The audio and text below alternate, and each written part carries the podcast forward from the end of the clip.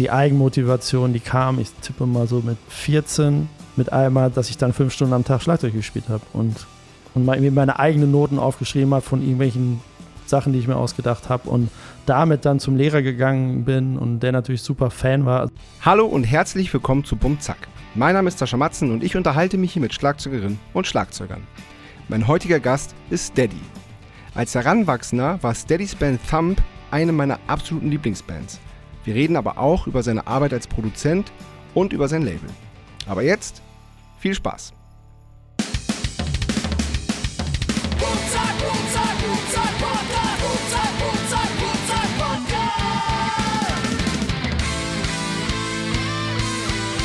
Bum Zack, der Schlagzeuger-Podcast von Sascha Matzen.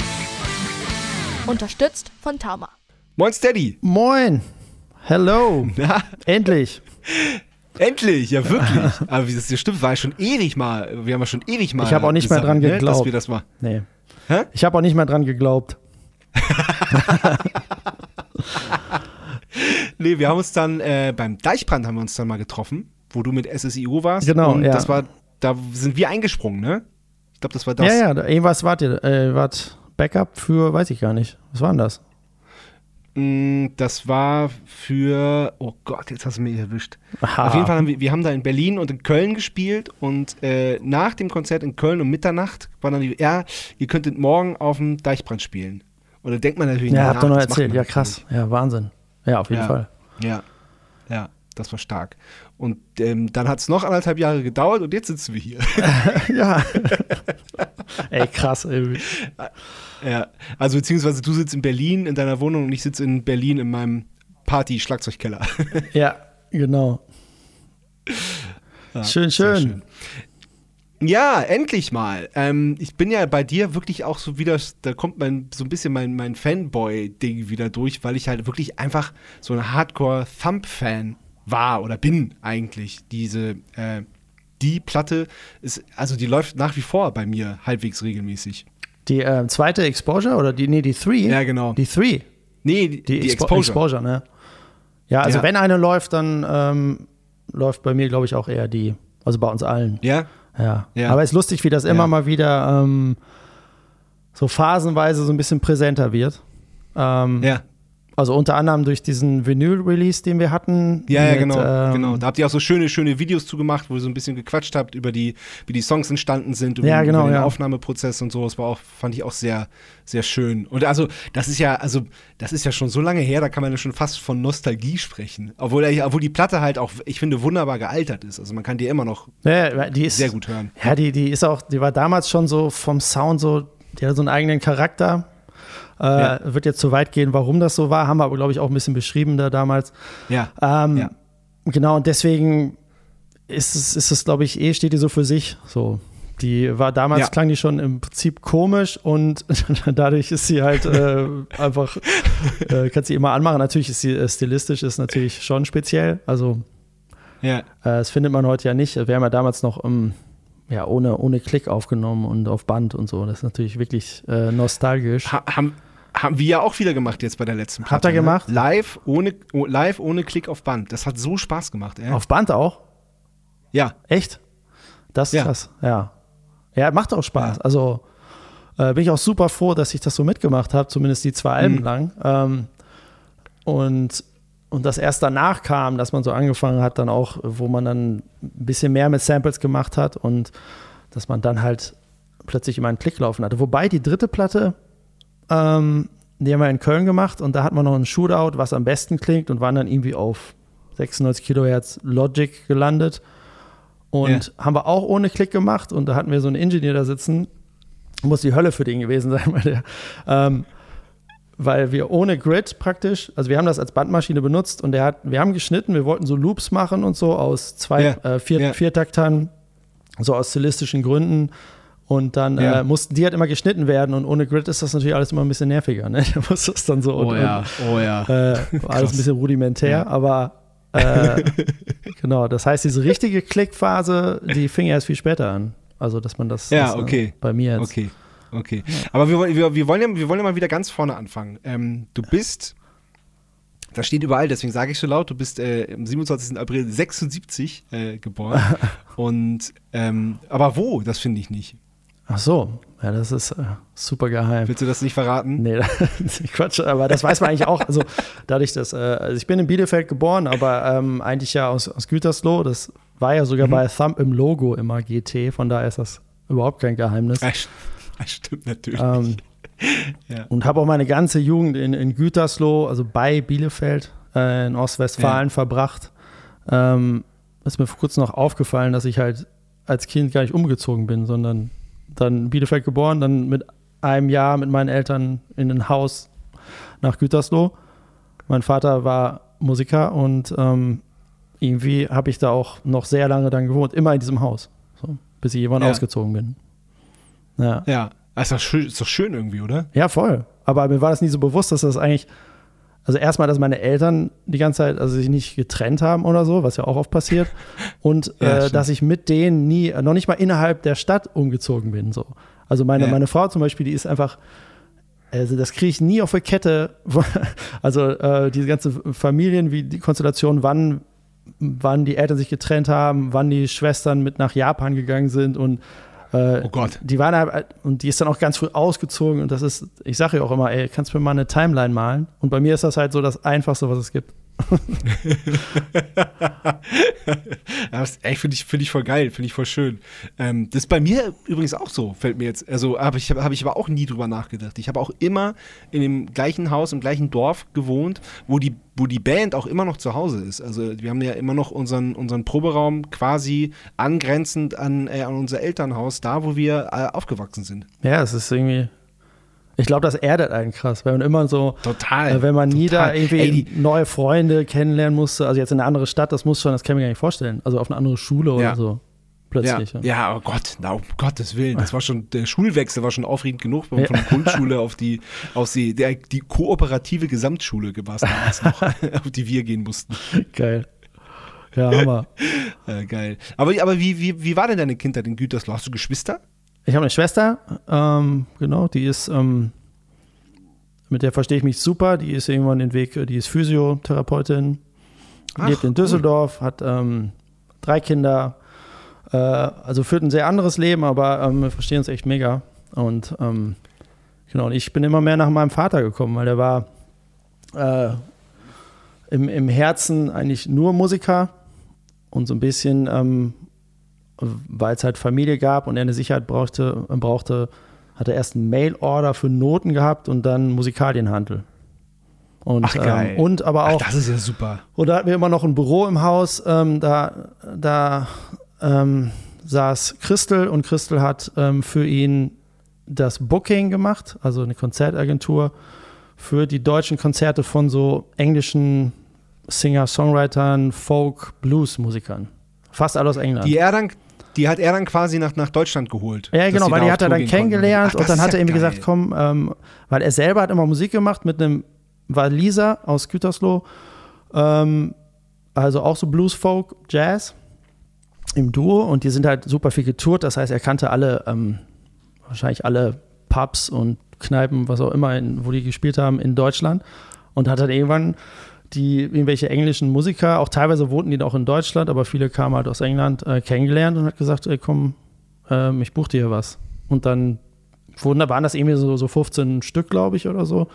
Und, und, sie hat das alles gemacht und die war auch im Nachbarzimmer und ich habe nebenan Schlagzeug geübt. Also und Ach geil. Also das zu der Konst zu dem Konstellation, dass ich unglaublich unterstützt wurde von meinem Vater ja. und meinen Eltern, ja. dass das einfach geduldet und das musste dann so sein, dass ich dann, wenn ich übe, dann übe ich und dann musste die das ertragen. Das war schon crazy.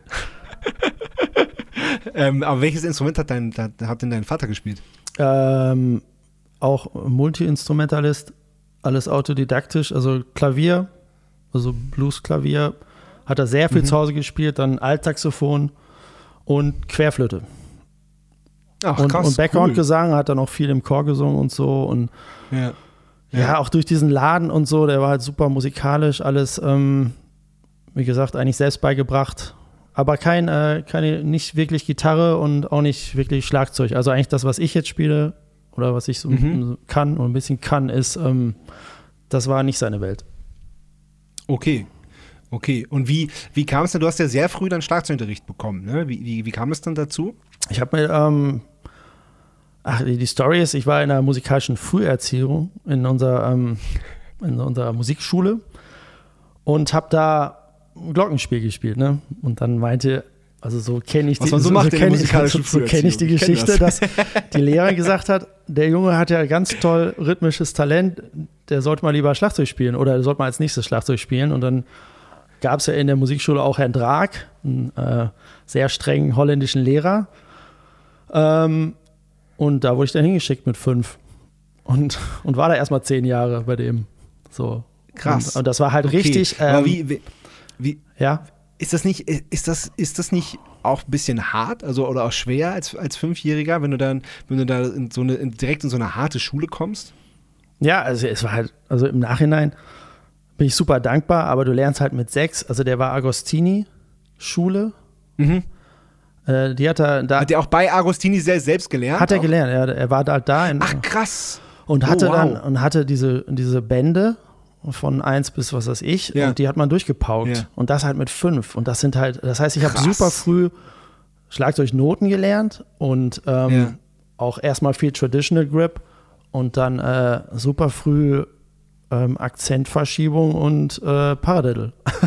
also das, was du Oh, definitiv äh, ja, weiß ich, vielleicht hast du mit 16 mal irgendwann Bock, das zu lernen, aber nicht mit, mit 6 oder 8 oder also. Ja.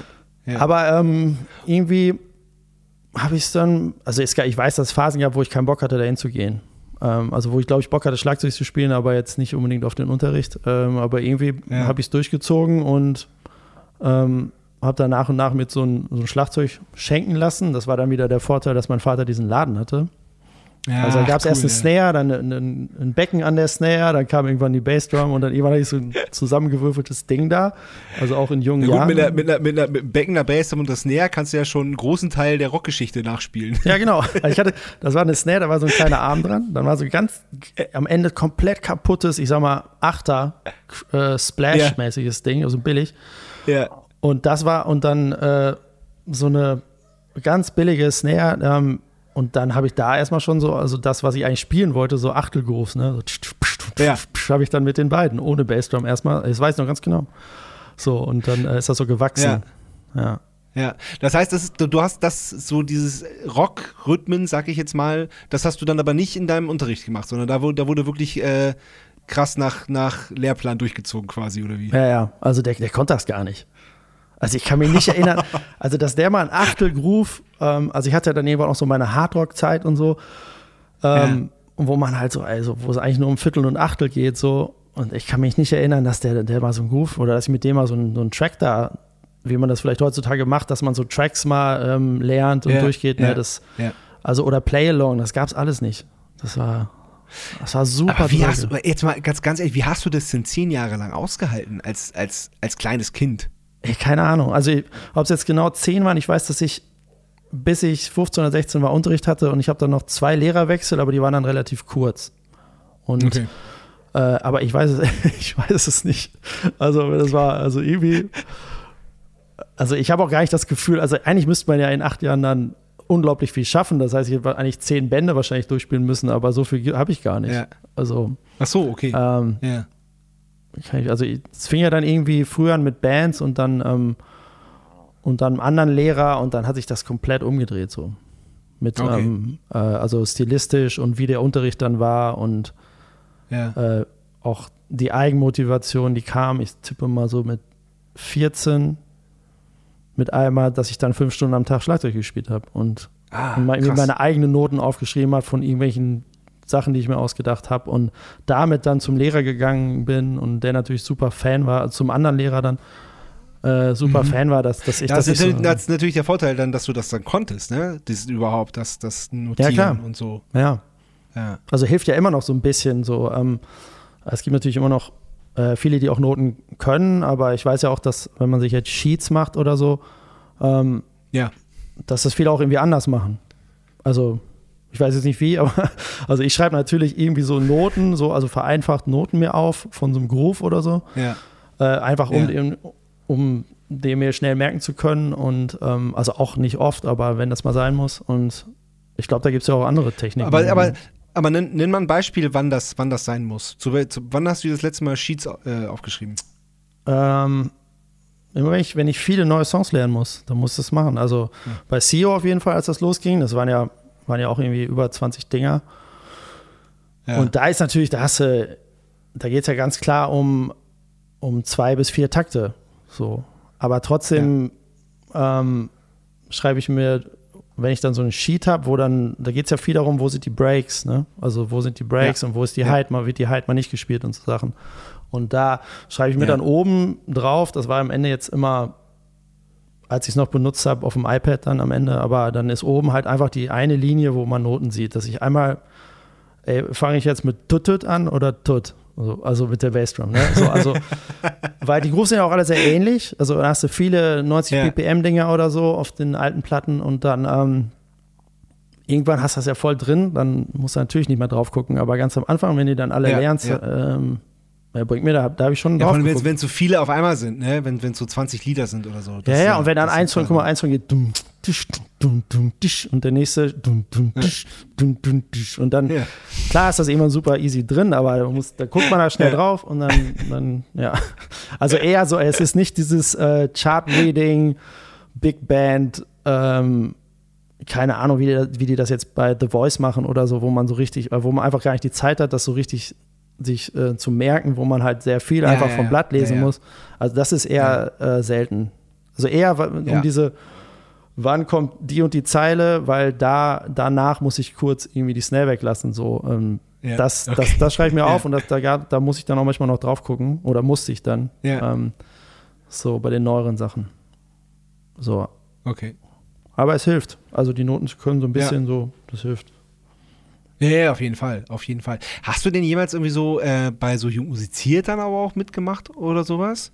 Nee, was ist was ist das nochmal? Jung musiziert, das ist so, das ist so der, der Musikwettbewerb, wo die ähm, von der Musikschule die, so. die Schüler hingeschickt werden. Nee. So, das gibt es dann halt für jedes Instrument gibt es eine Kategorie, dann gibt es den Regionalwettbewerb, dann gibt es den Landeswettbewerb ja. und den Bundeswettbewerb. Und wie, wenn du jeweils, also wenn du beim Regionalwettbewerb äh, den ersten Preis mit Auszeichnungen machst, dann darfst du zum Landeswettbewerb ah, ja. weiter. Und, ja, ich erinnere mich, aber nee, ich war da nie so, ähm, hatte nie so Lust auf Competition, glaube ich. Also. Okay, ja, das, ja, das ist gut. Habe auch immer dann, ich weiß noch, wenn dann so Tag der offenen Tür war und dann, also in der Musikschule und dann kommen die alle rein und dann ja. will äh, Peter Drag seinen jüngsten Schüler da vorstellen und sich was spielen, dann, ich glaube, dann, dann, bin ich auch immer abgekackt. So, weil, also dann mal so okay. mal kurz zeigen, was man alles kann, dann fällt einem nichts ein und man hat, also, ähm, spiele auch heute, also Solo spielen, Drum-Solos ist, glaube ich, immer noch nichts für mich. Also, ja. es sei denn, ja. ich weiß ganz genau, habe es mir komplett zurechtgelegt, aber jetzt so, ähm, und ja, das war, glaube ich, nie so mein Ding. Ich hatte immer Bock auf Bands. Ja. Und wann hattest du die erste Band? Wann ging das los bei dir? Mit 15, glaube ich. 14, 15. Das ist geil, das ist früh. Ja, ja. Also ich hatte, ich hatte halt so einen Keller in diesem Haus in Gütersloh, ähm, wo später dann auch noch ziemlich lang so mein, mein Home Studio war. Ähm, aber am Anfang war das halt ein Proberaum. Der war so, da konnte ja. ich nicht, da konnte man so gerade stehen, aber da war halt mein Schlagzeug und da konnte ich immer üben. Und da haben wir auch mit den ersten Bands geprobt. Das war eine, eine Hardcore-Band. So. Geil. Und ähm, habe mir dann sehr schnell auch irgendwie Barré-Griffe drauf geschafft und angefangen, da die Songs zu schreiben. Aber so richtig so, also die heftigste Musik, ey, wie gesagt, das ist, dass mein, mein Vater und meine Eltern das so ertragen haben und auch dann so gesagt haben, so, ja, nee, man merkt richtig, dass, dass ihr besser werdet und so. Ich dachte mir immer so im Nachhinein, Alter, ey, das muss so, ein, das muss so heftig das gewesen voll sein. geil. Ja, voll. Aber auch so, weißt du, das ist ja. so richtige Knüppeldinger. Ähm, ja. Keine Gesang, keine Ahnung, wie die das gemacht haben mit der Gesangsanlage. Aber wie, also, wie hast du denn die Leute gefunden mit 15? Wie, wie, wie, wie findet weil, weil das, ähm, das, äh, ich, ich liebe das, was zu hören, weil heute, also ich habe das Gefühl, ähm, berichtige mich, wenn das, wenn das, wenn das falsch ist, aber dass, dass heutzutage, dass es das gar nicht mehr gibt. Weil wenn ich, wenn ich mal junge Menschen treffe, die, die Musik machen, dann sind die mal so, ja, ich suche mal irgendwie einen Gitarristen, aber ich finde irgendwie keinen. So total schade. Hm. Ja, also irgendwie, also ich glaube, früher gab es schon auch noch mehr Leute, die einfach ähm, Instrumente gespielt haben und das geil ja. fanden. Also heute ist vielleicht mehr ähm, produzieren, in Ableton rumbauen und damals war es halt mehr dieses, mhm. ich kaufe mir eine E-Gitarre und einen kleinen Verstärker und, und guck mal, was geht. Und da gab es dann, da gab es ja viele. Also die waren jetzt nicht alle super gut, aber ich weiß nicht mehr genau, wie die Band, wie das entstanden ist. Aber meist kannte ich irgendwen, so ein bisschen übers, ich bin schon so, so rumgeskatet damals und dann kannte man da irgendwen. Und die Szene war immer ganz gut, so. Und Ja. dann meist kannte irgendwer, dann kannte der Gitarrist, kannte dann den Sänger aus dem, aus dem Nachbarvorort, der irgendwie Ha- Hardcore hört und mal Bock hatte, auch in der Band zu singen. Und dann, ja, da gab es schon viele Umbesetzungen immer, ne? Dann gab es plötzlich einen zweiten Ja, ja. Gitarristen, der war dann wieder weg und dann, äh, ja. Aber es bei mir mit, mit Thumb, das ging ja mit, ähm, mit 17 oder 18, also es war dann praktisch meine zweite oder dritte Band war dann schon Thumb. Krass. Also, weil ich ja da so Ja, jung war. wow. So. Ja. Und da habe ich ja erst, da habe ich dann auch so drummäßig, das war dann so ein Riesenschub. Also Ja. einfach so, weil der, der Gitarrist, mit dem ich das angefangen habe, der Axel, der war, der war halt äh, ein Hypertalent und das hat einen halt total gepusht, so mit so, so richtig guten Leuten mit einmal zu spielen. Geil, ja. Ja. Ja, voll cool. Aber du, du meintest gerade, dass du vorher schon im, im, im Keller da schon auch so Homestudio-mäßig äh, was gemacht hast. Wie, wie kam denn das? Weil das ist ja tatsächlich auch ein, ein wichtiger Teil in deinem musikalischen Leben geworden. Ja, voll. Also es fing, äh, voll, voll geil, dass wir das so auseinandernehmen gerade. Ich muss immer überlegen, das ist so ein bisschen so, als wir dieses äh, Thumb-Ding aufgenommen haben, da musste ich auch immer, da kam irgendwann so viel, Ja. so viel einem wieder in den Sinn, wie das alles war. Und Ja. äh, also ich hatte halt, was ich eben schon meinte, erst so eine, so mit 11, 12 so eine Hardrock-Phase, ähm, wo es natürlich nur um Gitarre und Schlagzeug und echte Instrumente ging. Und danach kam aber ziemlich schnell dann ähm, so eine Hardcore- und aber auch Hip-Hop-Phase. Mhm. So, das heißt, ich war ziemlich früh, fand ich das geil, also fand ich Beats geil. So. Und dann habe ich, ein- hab ich mir ein Vierspurgerät geholt und so mit diesen vier Spuren halt mm, Beats gebaut für mich so. So ein altes, so, so, so, so, mit, mit, mit, so, mit so Tape drin einfach. Ja, genau, mit vier, also vier Spuren, wo man Ping-Pong-mäßig das so klassisch, also Ja, mit genau. echten, in der echten Kassette drin. Und da habe ich ziemlich Ja. lange, ziemlich viel mitgemacht. So, mir so Beats, die Ja. man dann irgendwann runtermischt und dann auf eine, auf eine Kassette spielt, die man dann wiederum hören kann. Das waren dann. Ja. Und dann äh, habe ich 98, glaube ich, mir ein Computer-Setup gekauft. Und so einmal auch so mit ähm, Thumb verdientes Geld da rein investiert. So. Und das war also einmal Computer, bis, bis, bis da hatte ich keinen eigenen Computer, ähm, Sampler und ja, alles, was, was eine Abhöre, ein MIDI-Keyboard. Also einmal so, so, so alles auf einmal gekauft. Und dann ging das mit, mit Logic los und einem externen Sampler damals. Und da habe ich aber im Prinzip dasselbe weitergemacht. Also immer auch noch ziemlich viel so Schlagzeug aufgenommen und so ein bisschen geschnitten und dann äh, mit dem externen Sampler mir irgendwelche, naja, irgendwelche Beats gebaut. Aber immer nur so für mich. Ja. Also da hatte ich auch nie so, ich, ähm, da hätte ich nie gedacht, dass ich mal produziere oder diese, also entweder jetzt Bands produziere oder Hip-Hop-Beats produziere für andere. Das habe ich immer nur so, ich fand das immer geil. Ja. Und äh, weißt, weißt du noch, wo, woher das kam, wo, so, wo der Einfluss kam? Weil du warst da ja ziemlich früh dran. Und äh, vor, äh, allem, vor allem äh, auch in Deutschland möchte ich jetzt mal, äh, ohne mich da zu weit aus dem Fenster zu lehnen. Aber ähm, also für, für mein Gefühl her war, war das sehr früh. Was, was hat dich denn dabei beeinflusst? Waren, da, waren das schon auch deutsche Sachen oder war das eher so das, das amerikanische Zeug? Ähm, nee, amerikanisch. Ja. Ich weiß gar nicht, ob es früher schon, ähm, gab es da schon, doch The Roots gab es glaube ich auch schon, ne? So Mitte, Ende 90er. Also, die stimmt, die gibt es ewig, ja. also ich weiß nicht, ob es sie jetzt schon gab, als ich Vierspur gemacht habe. Ich weiß nicht wann, ich, wann das genau, aber so mit dem Computerzeug da, das waren alles Ami-Referenzen. Da war auch schon so, Ja. da war auch schon so Timberland-Zeug und so, was ich geil fand. Und ähm, da habe ich mich nur daran orientiert. ja. Also, weiß ich noch. Und ich weiß auch, dass ich zur, zur Konfirmation mir damals einen, einen Drumcomputer gewünscht habe, so einen großen Yamaha RX ah, 11 oder so, 7, den ich super gerne noch hätte, den ich dann irgendwann verkauft habe. Ähm, Ach, schade. ja. Wie, wie alt ist man bei der Konfirmation? Ich weiß das immer nicht. 14, oder? Glaube ich. Okay. Geil. Und da das ist aber echt ein geiler, geiler Wunsch äh, mit 14 zur Konfirmation. Das ist total geil. Ja, voll. Und der, das ja, auch wieder natürlich über meinen Vater irgendwie hat er den besorgt. Äh. Ähm, der war auch gebraucht, glaube ich, aber ähm, ja, voll geil. Und da, damit konnte man dann auch schon so, so mehr als nur einen Takt programmieren und dann habe ich den halt benutzt dafür. Und dann ja, Ja. ging das dementsprechend auch schon los mit, mit so Drumbeats bauen. Aber nicht Ja. dieses typische MPC-Hip-Hop-Ding. ne? Das war immer eher so vom, Mhm. vom Drumming aus und von den bisschen den anderen Instrumenten, die ich da spielen konnte, ähm, Ja. also so ein bisschen, glaube ich, musikalischer immer gedacht. und, und die anderen Instrumente, die, hast du die selber beigebracht? Ja. Also da kann ich auch nach wie vor, also ich weiß natürlich die, die ähm, Akkorde, also die Harmonien und so, aber äh, jetzt keine Noten Ja. oder so. Also das Klavier war, Okay. das Klavier stand halt bei uns, da habe ich immer drauf gespielt. Und die, Ja. ähm, dann die Gitarre, äh, das fing mit den Hardcore-Bands an, dass ich ähm, das lernen wollte. Und dann der erstmal diese Hardcore-Gitarren und Sachen nachgespielt und so. Und ja, Bass kann man ja dann auch. Und dann waren, oder sind das ja immer noch diese, die Sachen, die ich so ein bisschen kann. So. Ja. Ja, geil. Und wann, wann, wann hast du denn das erste Mal äh, für jemand anderen dann äh, Beats gemacht? Wo, wenn, weil du, du meintest, du hast, es, du, hast, du hast gar nicht daran gedacht, das irgendwie für jemand anders zu machen, sondern fandest es einfach nur für dich geil. Aber wie, wann war denn dann der Schritt, wo du, wo du, wo du dann mal wirklich auch das jemandem gezeigt hast und der dann, oder beziehungsweise wo du es dann wirklich mal für jemanden gemacht hast? Hm. Muss gerade überlegen. Es war natürlich dann so, dass das in den Bands so ein bisschen Verwendung gefunden hatte, Ah, okay. dass ich ähm, auch bei Thumb, zumindest beim dritten Album, ähm, so ein paar Sachen untergebracht hatte. Ja. Also weil ich der Einzige von uns war, der so, so ein bisschen so, so mehr am Rechner so schon so Programmings gemacht hat und mal so Beats gebaut und so. Ja. Da gibt es so ein paar Parts, so, die, ähm, die dann so switchen, wo mal so ein Beat kommt.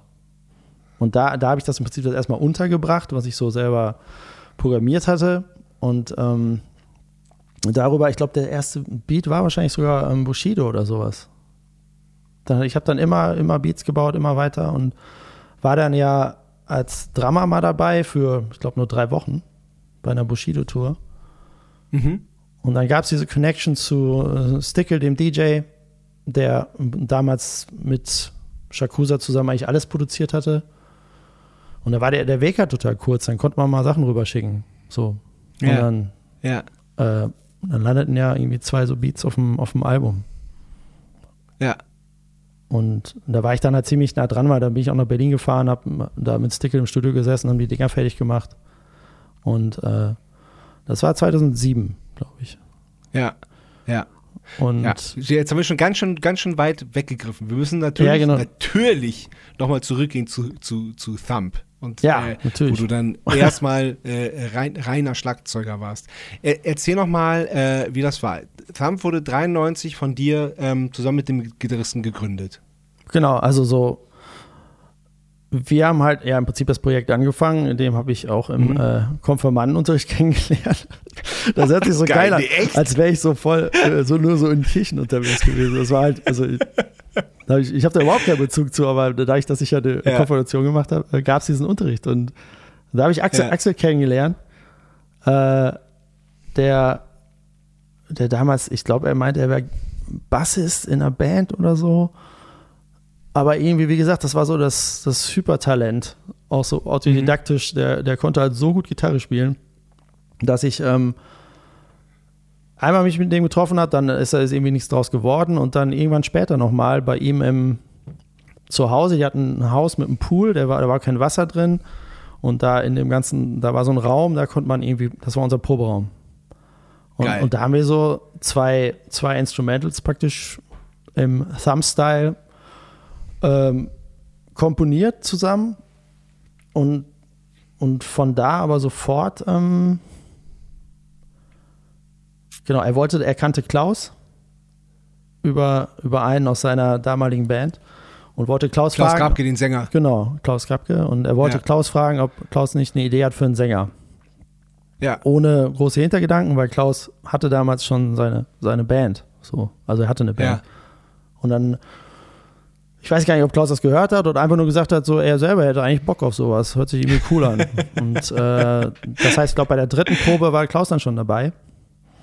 Ja. Und dann kannte Klaus den Bassisten Janni vom Skaten und dann war der dabei und genau, und dann war das ziemlich schnell, diese Konstellation, zumindest äh, erst, ja. erst noch ohne DJ-Lupe, aber wir waren dann ziemlich schnell ähm, auch bei Janni im Proberaum bei seiner anderen Band und ähm, wo wir dann immer waren am Ende und, und haben dann super schnell das irgendwie vorangetrieben.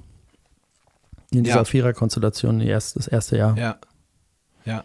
Ich hätte jetzt eigentlich gedacht, dass, dass du äh, Klaus durch Skaten kennengelernt hast. nee, bei Klaus habe ich eigentlich nur so eine Fanboy-Geschichte. So. Dadurch, dass ich ähm, 13 Jahre jünger bin als der. Ähm, ja. Und und äh, ja, geskatet bin, aber auch Fan war ja. und er natürlich in Gütersloh der absolute Hero war als Weltmeister. Aber als Skater, nicht, nicht, als, nicht als Sänger. Nee, erst als Skater, genau. Und dann aber genau. später auch so eine gewisse Präsenz hatte mit, mit dieser Band. Das war so eine, so eine New Wave Band, Eight Days, ähm, die echt cooles Zeug gemacht haben. Und, und da war ich dann auch Fan und dann konnte man einerseits konnte man bei ihm immer klingeln und äh, Skateboards kaufen, wenn man sich getraut hat. Weil der, der, hatte, der hatte ja immer seine, seine Skateboards, hat die verkauft. Man musste, musste halt nur, jeder wusste, wo der wohnt, man konnte halt klingeln und kaufen. Oder meine Mutter hat mir halt eine unterschriebene Vinyl von seiner Band von ihm zum Geburtstag mal geschenkt. So, das war wirklich, Ach, da, geil. da war man halt Fan. So. Ja. Und ja, dann, ja. Äh, und mit 18 war ich im Prinzip immer noch so ein bisschen Fan und dann muss man sich erstmal daran gewöhnen, dass man jetzt mit dem in der Band spielt. So. Das war schon special. Also ein bisschen ja. so wie bei so einem Fußballverein, wo, wo die ganz Jungen plötzlich mit irgendwie den, den, den Bekannten zusammenspielen. So, glaube ich, erstmal da so reinwachsen müssen, dass das halt alles irgendwie eigentlich dann doch ja gleichwertig ist. Und, ja, aber ist doch, so, ist doch total geil, oder? Ja, ja, das war, das war voll, voll der Flash irgendwie, glaube ich. Ja, ja. Ja. Und deswegen, also das, ähm, er war natürlich dann so ein bisschen Segen, dass, dass, dass Klaus dann Bock hatte und weil der das natürlich durch seine Connections und auch weil er einfach viel älter war und erfahrener und er konnte das natürlich ganz gut vorantreiben dann damals. Mhm. Wie kam das denn zum, zum Plattenvertrag dann mit der EMI? Ähm, wir haben dann im Prinzip nach dem ersten Jahr haben wir, wir haben immer aufgenommen, aber haben dann Demos gemacht, Demo-Kassette, haben ersten Konzerte gespielt, aber auch nicht so viel. Ähm, haben auch 500 von diesen Kassetten verkauft damals. Das war halt so, also man hatte schon so ein bisschen so regionalen Fame bei uns.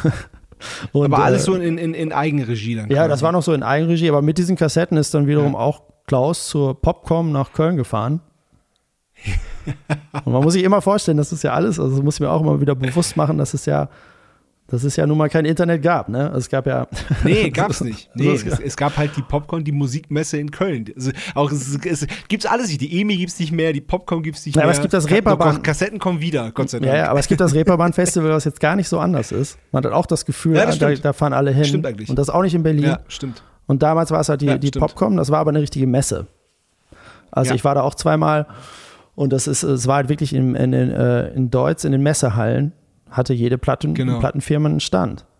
Das heißt, ja, man genau. konnte da auch hingehen mit dem Rucksack mit Kassetten und einem ausgedruckten DIN A4 Bio-Zettel, was heute ein EPK ist oder so. Und, äh, ja. und die Leute zutexten. Und das konnte Klaus halt gut und hat die alle zugetextet und gesagt, wie, wie, ja. wie geil das alles ist. So. und dann äh, haben sich erst äh, oder haben sich Roadrunner gemeldet und die EMI. Ja. Und dann äh, gab es noch einen Rechtsstreit mit Roadrunner, weil wir eigentlich da, also weil wir da als erstes waren und ähm, zwei Wochen lang irgendwie die A&R fuhr in Urlaub. Wir hatten so ein Vor-Agreement unterschrieben und da stand aber wohl drin, dass man zwei Wochen jetzt die Füße stillhält und auch mit keinem anderen redet. Und wir sind dann, dann hat sich die EMI sich gemeldet und dann sind wir heimlich nach Köln gefahren oder nochmal nach Köln gefahren und haben uns mit der EMI getroffen. Das haben die aber mitgekriegt.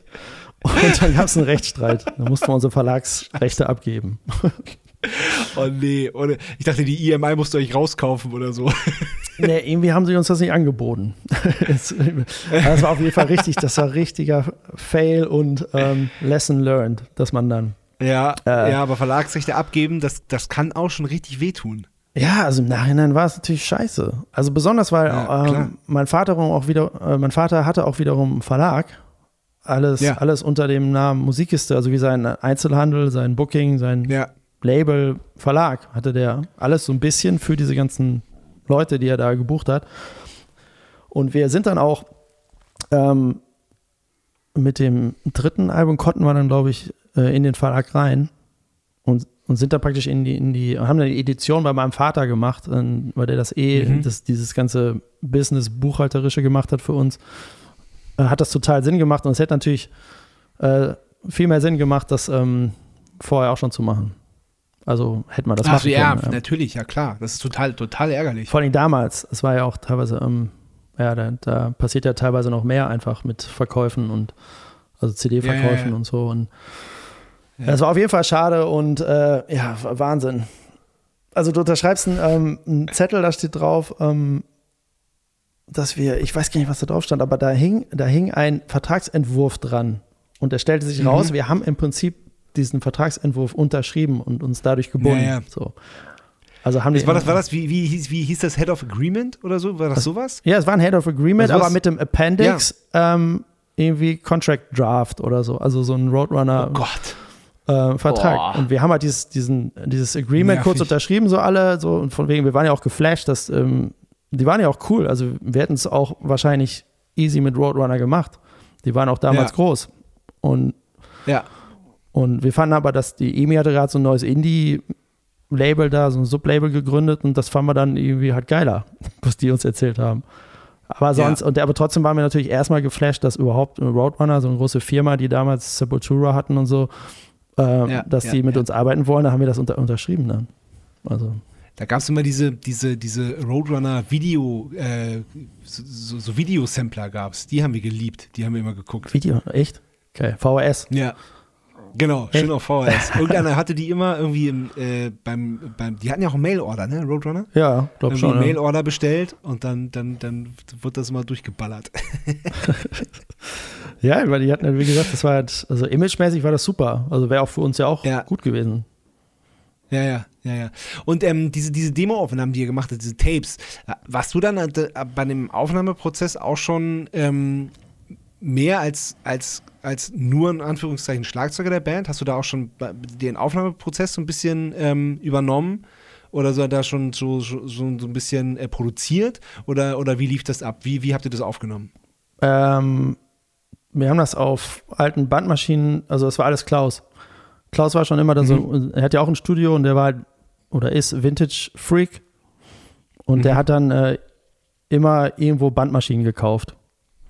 Also war total, war total nervig, weil die das, ähm, also diese riesen Dinger, das waren dann auch keine Studer. Ich weiß gar nicht, ich würde gerne, das müsste ich jetzt mal fragen, aber was die erste war, die dann aber auch irgendwie nicht funktioniert hat. Und wir Ach, ein Scheiße. riesen Setup. Ja, wenn die nicht funktionieren oder, oder, oder auch nur falsch eingestellt sind, Ja, klar. das ist total nervig. So, und, äh, und davon, äh, das hat mich nicht interessiert. Also, ich war jetzt an der Vintage-Technik äh, nie so interessiert. Das heißt, bei mir fing das ja wirklich mit, mit digital an im Prinzip. Also Ja. so, Ja.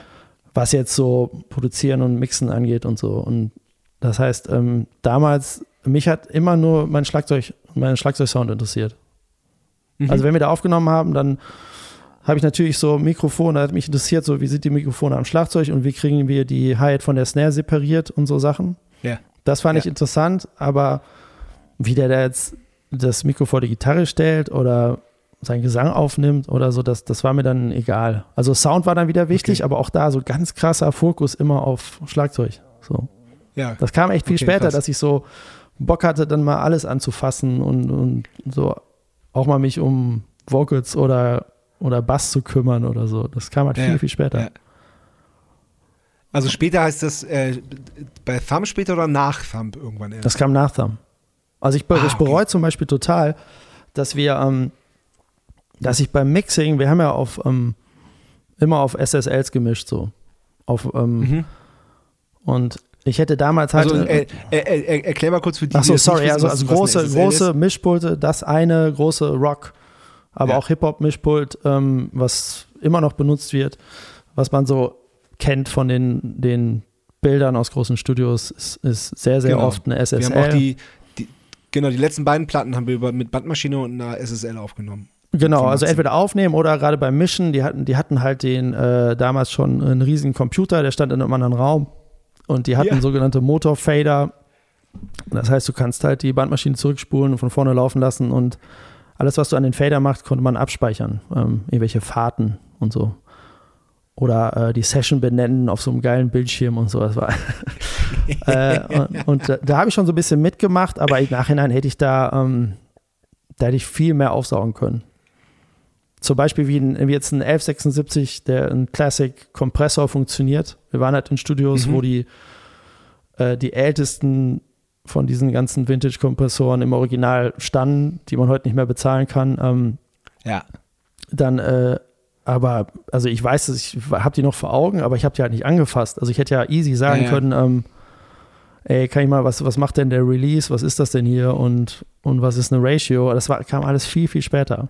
Also irgendwie bringt das ja, Ja. was, dass man die mal gesehen hat und auch mal auf den, mit denen gearbeitet hat, aber ähm, damals war ich halt ähm, super Schlagzeug fokussiert.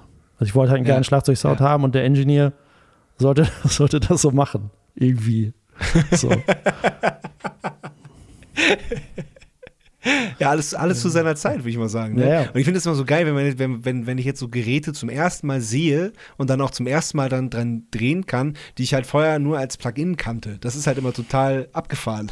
Ja, ist auch immer wieder geil. Also ich bin ja, ich bin ja, nicht, ich bin ja nicht analog unterwegs, aber ähm, Ja. trotzdem ist es natürlich geil. Also es gibt ja auch dieses, kann auch verstehen, dass man da so, so abdreht und meint immer alles äh, dann auch kaufen zu müssen, weil es natürlich viel cooler ist, irgendwie diese Geräte zu haben, weil die ja so, so super aussehen. Also für unsere, für unser Auge wahrscheinlich äh, Ja. sind die Ja. dann sehr schön. Ja, wobei wir, ich habe ja letztes Jahr eine Platte mit Moses Schneider aufgenommen, also nicht mit Matzen, sondern mit einer anderen Band und der meinte auch immer so, ja, ich habe mir dann auch irgendwie von irgendeiner Platte, wo die so, wo er so wahnsinnig viel Geld verdient hat, meinte, ja, ich habe mir auch mal so ein 19 Zoll Ding gekauft mit all den, mit all den Sachen, die ich haben wollte, in echt. Ja, und das steht jetzt bei einem Kumpel im Studio, weil ich benutze das halt nicht. Ich habe das alles im Computer drin. Ja, das ist, ja, das ist ja auch die Entwicklung. Also ich habe ja sehr früh Ja. mich davon verabschiedet, ähm, dann auch mein letztes Outboard-Equipment irgendwann verkauft so. Und ähm, ich habe da sehr früh, sag mal, für mich so dran geglaubt, dass die Entwicklung einen Weg nehmen wird, ähm, der das Ganze überholt, allein wegen, Ja. weil mit dem Computer mehr möglich ist. Und es ist ja auch so, es gibt halt so viele Tools, die, die gibt es einfach als Hardware gar nicht mehr. Also auch Sachen, die ich tagtäglich nutze, nutze Ja. Trotzdem finde ich es äh, find ich's ja geil, also auch besonders, weil ich diese Zeit mitgemacht habe. Also es ist ja irgendwie Ja. immer wieder geil, in, in einem Studio zu sein, wo das alles noch steht. Ja, voll. Voll, finde ich auch. Ähm, äh, habt ihr alle drei Platten mit Thumb bei der EMI gemacht? Ja, also die ersten beiden im, im gleichen Team. Dann gab es ja so einen kleinen Break und eine Umbesetzung auch bei uns, mit einem anderen Gitarristen. Ja. Und die letzte war dann so ein bisschen halbherzig leider. Also neue Leute bei EMI. Ähm, wir hatten ja horrende ähm, Schulden gemacht. Äh, also um das zu erklären, äh, man hat einen Plattenvertrag, äh, damals Künstlervertrag.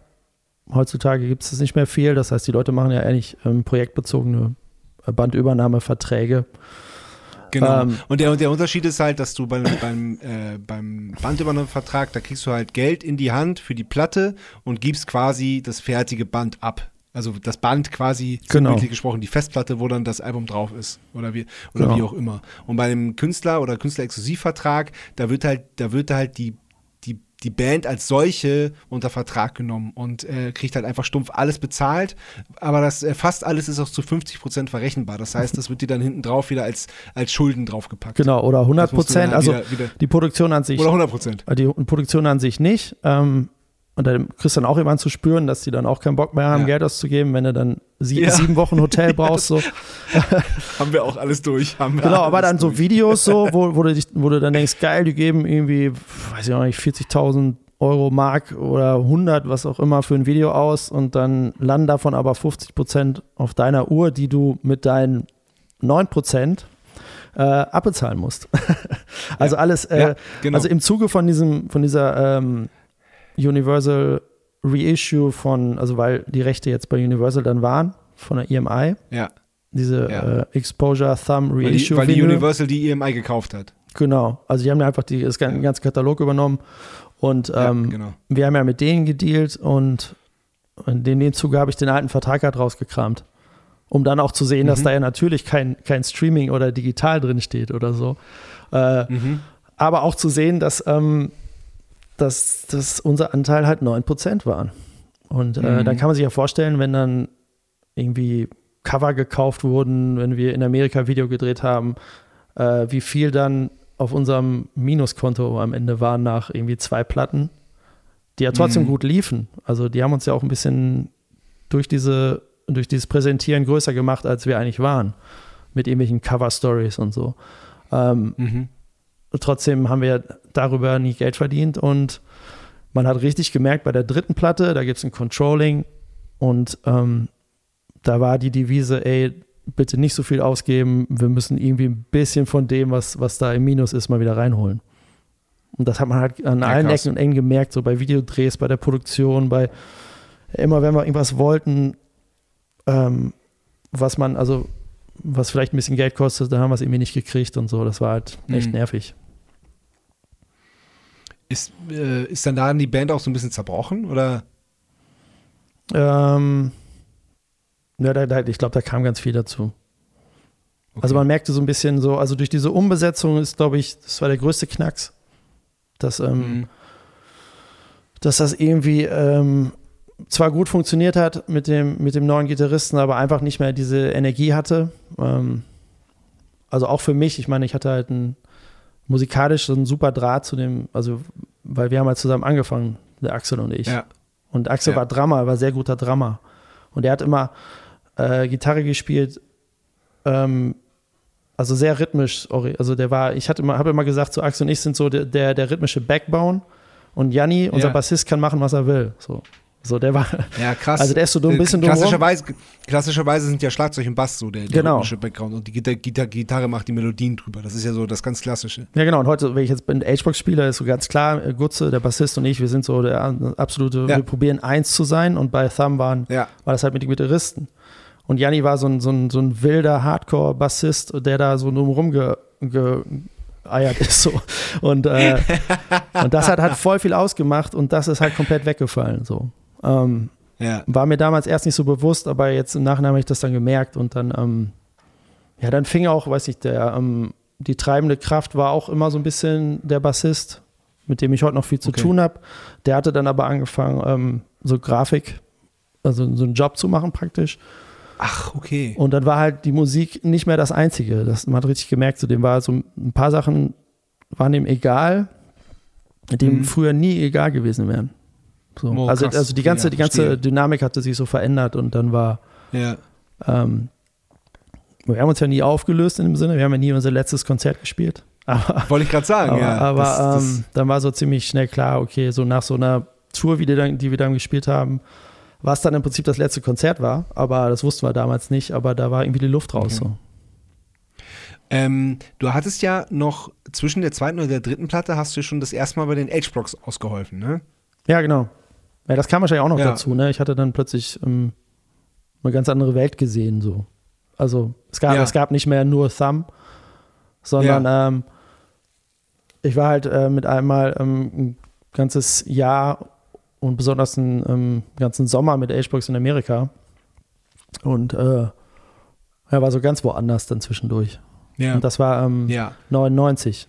Also wir hatten 98 mit Thumb die Warp Tour gespielt, die große Vans Warp Tour durch Amerika.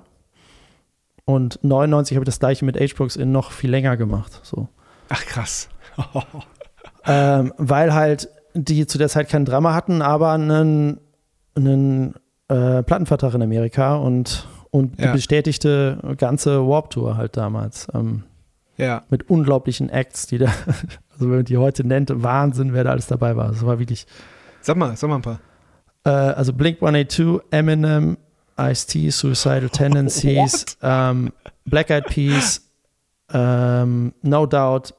Also es war wirklich, also das, das ist unglaublich, wer da alles bei war. Krass. Also Eminem hatte gerade ähm, My Name is raus und da wusste man schon, da geht's richtig ab. Ja, Und Blink, Blink, Blink 182 waren aber die größten zu der Zeit so. Ähm, ja, ja. ja, und das war halt der Wahnsinn, weil wir jeden Tag irgendwie da irgendwie die entweder mit dem abgehangen, irgendwo Backstage oder halt die Shows geguckt. So. Ja, krass.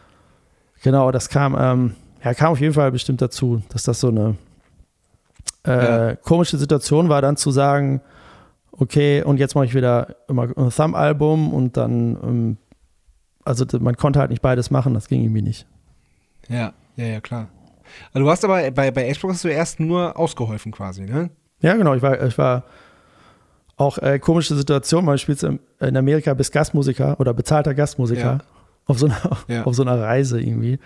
Und dann haben wir danach ähm, Festivals gespielt in Deutschland und hatten auch Recordings, sowas wie Ring of Fire damals oder so. Das ähm, ja. hatte ich dann eingespielt. Das waren so zwischen, zwischendurch Singles, die da kamen. Da gab es ja. so ein paar Aufnahmen.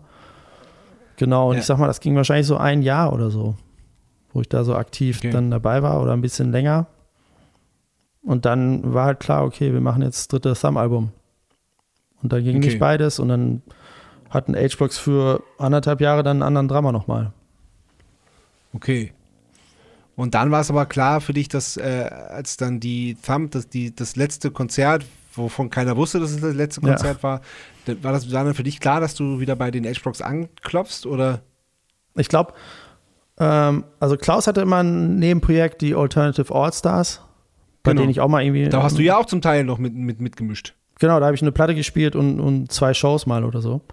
Mhm. Ähm, ähm, also das weiß ich noch, da habe ich da gespielt und sah das aber so ein bisschen auch als Drama-Job, obwohl es halt Klaus war und so, aber irgendwie ähm, ja. ähm, haben die, glaube ich, ein bisschen mehr erwartet zu der Zeit. Und, okay. ähm, und dann weiß ich noch, wie wir da saßen und zeitgleich hatten mich H-Box gefragt, ob ich nicht äh, praktisch zurückkomme. So. Ja. Ähm, ja. Weil die sich von dem Drama getrennt hatten, der dann dabei war, diese anderthalb Jahre, ja. und ob ich nicht äh, zurückkomme. Und dann habe ich mich halt mehr oder weniger dafür entschieden und, und dann das äh, Marc und Klaus, also Alternative Allstars, gesagt. Und es kam, glaube ich, auch nicht so gut an. Aber äh, ich hatte halt, wie gesagt, diese Connection schon zu den, zu den Jungs und ähm, die ist ja. ja bis heute einfach super. Also dieses, ähm, ja. die Freundschaft mit den H-Box-Jungs. Und das habe ich damals, glaube ich, schon so gemerkt und gespürt. Wir hatten ja auch eine super intensive Zeit da in Amerika und dann ähm, ging das ziemlich schnell los, dass es dann fest, also ab 2003 dann auch richtig fest wurde, so mit. Das heißt, mit, du, bist, du bist bei H-Blocks seit 20 Jahren der feste Schlagzeuger. Ja, ja. Also, also fest ähm, auch Bandmitglied sozusagen. Ja. Was verrückt ist, weil deren äh, Hochzeit war gefühlte vier Jahre oder so. also ja. die gibt es, glaube ich, seit 90. Ähm, dann ging das so glaube ich, 93 so ein bisschen so richtig los und dann war 95 die, die Hochphase Rising High, 95, 96 irgendwas. Mit zweitem Sänger noch damals, ne? Ja, klar. Mit Dave immer dabei. Ja, genau. Ähm, genau. Und dann gab es das zweite Album, das war dann auch nochmal erfolgreich, aber diese ganze ähm, Phase, wo es so richtig ähm, Viva europaweit, so mit diesen ja. horrenden Verkäufen von dem Album und so, die war halt sehr kurz. Und in der Zeit war, war natürlich Gründungsmitglied ähm, Mason, Johann, damals dabei als Drama. Aber ja. es ist, ich, der habe ich jetzt bei unserer vorletzten Show äh, wieder getroffen. Der ist super gut befreundet mit ja. unserem Bassisten. Äh, der, ja. der kommt auch gerne vorbei und so. Und ich finde es immer absurd, dass der halt im Prinzip nur diese, diese kurze Zeit dabei war und ich halt viel länger als der in dieser Band bin. Aber gefühlt, ja. Weil das halt die Hochphase war, ist er natürlich immer noch so der, der, der Main-Drummer. So weil er ist halt zu sehen in diesen ganz berühmten Videos und auf den ganz ja. berühmten Tracks hat er halt gespielt. Ja. Ja, stimmt, dieses Rising High Video, das lief, glaube ich, weiß nicht wie, das lief also wirklich teilweise auf Dauerschleife früher auf MTV. Ja, glaube ich echt, auch. Das war wirklich krass. Das war eine Präsenz, ey, das war völlig irre. Ja, weil die das halt, ähm, die haben sich die halt von, von Karren gespannt mit dem Look. Also, ja. Viva, ja. Viva stand ja dann für dieses Bunte ja. ähm, für die Produktion. Die haben auch super eng mit, mit Doro, dieser österreichischen Videoproduktionsfirma, zusammengearbeitet. Mhm. Die dann auch diese, ähm, diese sehr markanten H-Box-Videos gedreht haben und ähm, das gehörte irgendwie dann alles zusammen und dementsprechend hat Viva das halt unglaublich gepusht. Dieses ganz ja. bunte. Stimmt, Viva was noch, ja. Ja. Ja. Da kann man nicht dran vorbei, ja, auf jeden Fall. Nee, da kann man. Aber auch da war ich ähm, auf eine Art und Weise erst Fan. Also. Mhm. Äh, ja, wir auch, wir auch voll. Wir waren, wir, das war eins meiner ersten Konzerte. Äh, H-Blocks zu der Zeit in Salzwedel im Kulturhaus. ja, guck. Ja, und wir, ich hatte ja, ich hatte ja Thumb und wir waren ja immer die härteren Jungs. Wir waren, haben ja. gesagt, wir kommen aus dem Hardcore. Ähm, ja. Was natürlich auch äh, stimmte. Also wir hatten, Janni und ich hatten Hardcore-Bands und wir haben alle Hardcore gehört. Das heißt, wir hatten, ja. wir hatten diesen Background und H-Blocks wurden dann nach außen hin so ein bisschen belächelt, weil H-Box kam aus dem Funk, aus dem ja. äh, albernen oder Red Hot Chili Peppers, diese, diese, also das sah man ja auch in den Videos, das war halt alles bunt und albern.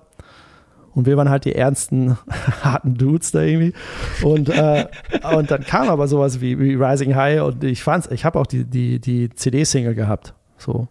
Ja. Und ich war auch super geflasht von so einem Festival, was die gespielt haben.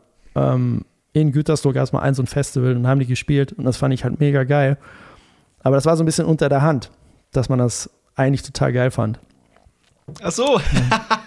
so verstehe. Also ich weiß auch, dass das also. nicht, dass das so, so jetzt unser Bassist oder so, der fand das, glaube ich, der fand das wirklich albern, aber ich fand es eigentlich, also ja. ich glaube auch, weil es halt neu war und weil war gerade dieses mit den Drumloops und so, weil das halt mein Ding war. Ja. Dass ich das damals schon voll geil ja. fand, dass die halt diese Mischung hatten aus echten Drums und dann so, ein, so Loops, also gerade bei Move und Rising High, das war halt total special. Ja.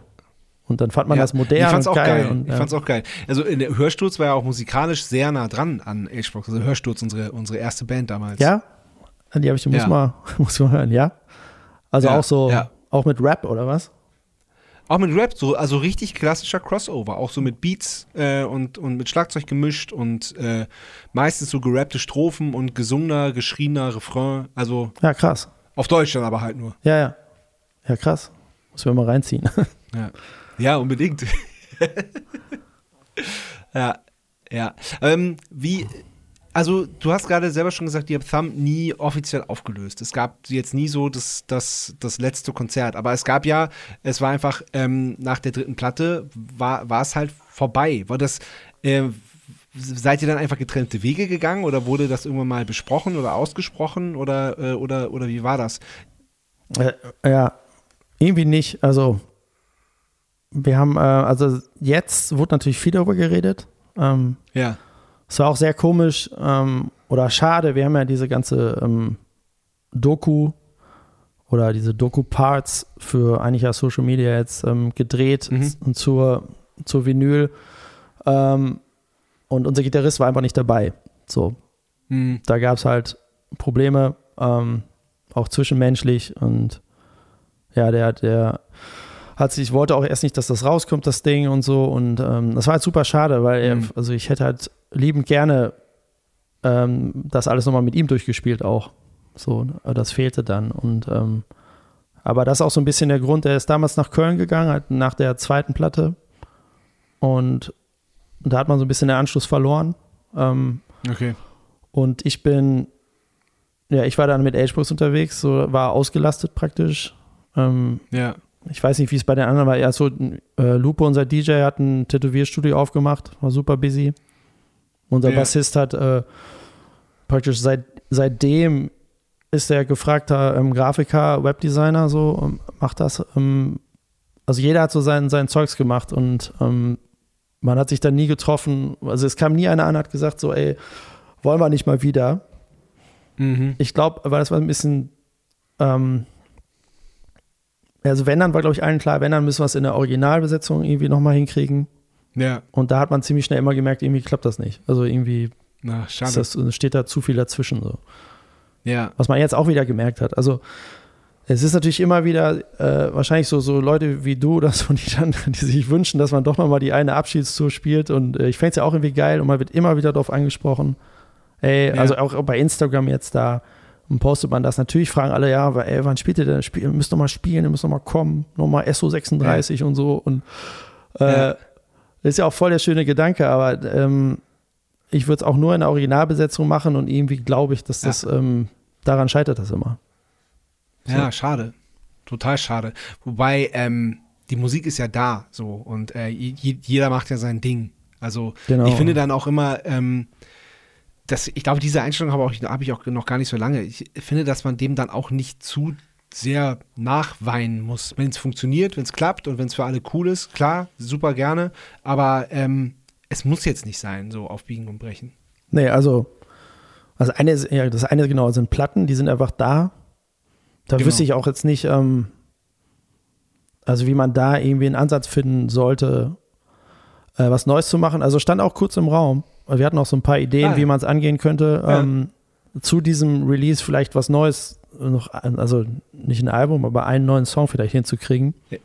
Aber Ja. es hat dann dementsprechend auch nicht funktioniert und ähm, also das, das muss wirklich nur, das kann man gar nicht erzwingen und live ist natürlich so ein, so ein, so ein Zwischending irgendwie. Also ich merke schon, also einerseits ähm, finde ich es manchmal schwierig, Bands altern zu sehen und äh, manchmal finde ich es aber auch mega geil. Also die, die nochmal zu sehen und dann ist mir auch ziemlich egal, dass sie älter geworden sind. Bei manchen merkt man es ja auch einfach gar nicht und ähm, ich meine, wir spielen mit Agebrooks immer noch. Ich würde behaupten, wir haben tendenziell die gleiche Energie auf der Bühne. Ähm, alle sind fit so und, ja. und das Alter ist ja eigentlich das gleiche wie bei Thumb, außer dass Klaus natürlich ein bisschen älter wäre, aber also ich glaube, das wird nicht unbedingt daran scheitern, so, also dass das, dass das jetzt irgendwie peinlich würde oder so. ähm, nee. aber trotzdem ist es natürlich immer so ein bisschen gewagt, finde ich. Also sowas. Ja. Also für mich, also ich, ich sehe das natürlich auch komplett anders, weil ich mache ja die ganze Zeit, also ich habe das nie aufgehört, ähm, live zu spielen einfach. Ja. So. Ja, stimmt, Und klar. Stimmt. Und dann Ja. wäre für mich der Schritt jetzt zu sagen, okay, dann äh, wir proben jetzt einen Monat mit Thumb und gehen auf die Bühne, wäre für mich kein großes Ding, aber ich weiß zum Beispiel für unseren DJ oder so, wäre das halt voll die Riesensache, ähm, wieder sein Zeugs Mhm. auszupacken. Mhm. Ja, stimmt, klar. Muss man natürlich auch bedenken. Ja.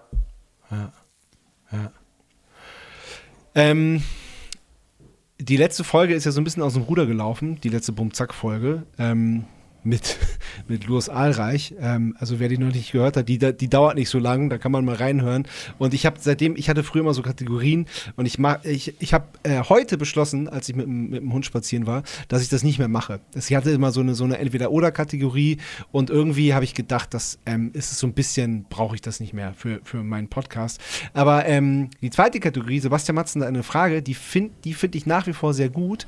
Ja. Und ähm, weil es die erste Kategorie nicht mehr gibt, habe ich die einfach ein bisschen erweitert. Und äh, Sebastian Matzen hat auch eine Frage, die kommt aber ein bisschen später. Aber erstmal hat Georg auf Lieder eine Frage. Und äh, die würde ich dir jetzt einfach mal vorspielen. Georg auf Lieder hat eine Frage. Hallo lieber Steady. Verrat uns doch bitte mal, wie man so unglaublich tollen Kaffee machen kann wie du. Wie schafft man das? Und dazu hat er geschrieben, er macht den allerbesten Kaffee überhaupt. Ja, ja, so geil. Boah, das ist voll lieb von Georg. Der hätte jetzt so, Ja. ich hätte jetzt erwartet, dass der, ich weiß auch nicht, der äh, ist ja sehr, ein sehr lustiger, ironischer Mensch und der haut mir, Ja. er haut immer Sachen einem um die Ohren.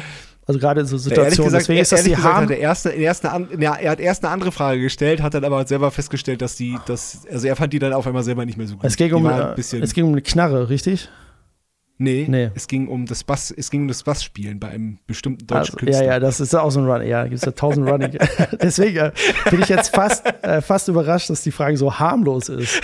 äh, und ich kann auch gar nicht viel dazu sagen, weil äh, ich, ähm, ich gar nicht so ähm, der Barista bin oder der Freak in dem Sinne, wie man das vielleicht ähm, erwartet, wenn einer so eine Frage stellt. Also ich habe mir ähm, das fing auch an bei Stickel, damals im Studio, wo ich viel war. Der hatte eine Maschine, die habe ich ihm abgekauft. Stellt sich raus, okay, das ist eine gute Maschine, die, die ähm, lässt sich leicht pflegen, die, die funktioniert immer. Die macht guten Kaffee, da habe ich mir die fürs Studio auch geholt und äh, jeweils eine Mühle dazu. Das heißt, ich habe ähm, zwei so, so Setups mit Mühle und einer Siebträgermaschine, aber überhaupt nichts krasses, sondern so, so ein Arbeitstier. Und also zum Beispiel muss man bei, bei der Maschine sogenanntes Temperatursurfen machen. Das heißt, die, die hat keine Regelung. Man muss immer erst Wasser laufen lassen und dann, bis es nicht mehr zischt und dann weiß man, jetzt stimmt die Temperatur. So. ah, okay. Aber da denke ich jetzt Ach, nicht groß krass, drüber nach. lustig. Das ist halt, also, da, da, da, ja, so vom, vom, die ist, glaube ich, vom Druck okay, aber hält die Temperatur nicht. Das da muss man aufpassen und dann ist, Ja. ist der Rest. Ähm, ich habe heute noch mit dem, mit dem Alex von Donuts drüber geredet. Ja. Ähm, weil wir haben fast täglich Kontakt und haben heute telefoniert und dann ging es wieder um Kaffee und ich war gerade in Italien und mir gehen halt die, ähm, die Berliner Barista auf, auf den Keks, weil ich überhaupt keinen hipster sauren Kaffee mag. Das heißt, der muss für mich Boah, ich auch nicht. Uah, dieses, die- dieses saure Zeug, dass die das jetzt alle saufen, das ist Ja, das check ich schrecklich. auch überhaupt nicht. Ja, und, und wenn man in Italien ist, ähm, das ist für mich halt Kaffee. Das heißt, ähm, ganz normal dunkler, schwarzer Espresso, einfach gemacht, keine Science, Ja. keine, was weiß ich, Bohnen von was weiß ich woher, sondern der schmeckt ja, auch einfach dann überall geil da. Und Ja, ja, genau. Ja, da da habe ich schon, schon, schon öfters drüber philosophiert, wie das sein kann, dass du, äh, ich habe das wirklich mal probiert. Ich bin von Österreich mit dem Auto nach Italien gefahren, habe die letzte Raste in Österreich genommen und das war wirklich, wirklich grottenschlechter Kaffee, der einfach richtig teuer war. Und dann fährst du fünf Kilometer weiter, die erste Raststation in Italien und du kriegst für 1,50 den besten Espresso. ja, ich check's auch gar nicht.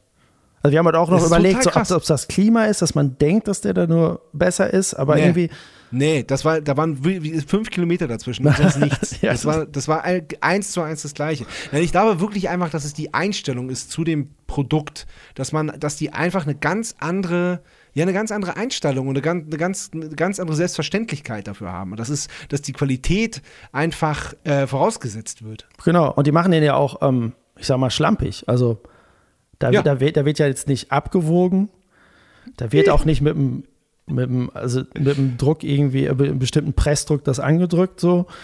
Ähm, Ja. Und die Maschinen sind ja auch nicht die ältesten Supermarkt, also die haben natürlich gute Maschinen, aber selbst die sind ja inzwischen Ja. sogar ähm, digital, also die sind Siebträgermaschinen mit einem mit einem Knopf so fertig. Also eigentlich super Ja. simpel, äh, Ja. rudimentär, ohne, ohne Schnickschnack so, aber es schmeckt halt immer.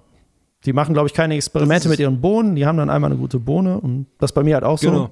Ich habe irgendwann eine gute Bohne gefunden, die nehme ich. Die ist nichts Ja. Besonderes und deswegen kann ich da, mehr kann ich da irgendwie nicht zu sagen. Und, äh, Ja, aber es ist, ist, doch, ist doch auch geil, weil das ist, ähm, so ist es halt auch. Ich habe halt auch eine Siebträgermaschine. Ja. Äh, schon seit, seit Ewigkeiten auch. Äh, weil wir die halt auch im Studio hatten, als wir mit Olaf Opal aufgenommen haben in Bochum. Und ähm, ich bin da so drauf steil gegangen und fand das so gut, dass ähm, ich mir die halt dann halt auch irgendwie besorgt habe. Nein, ich habe sie zur Hochzeit geschenkt bekommen. Geil.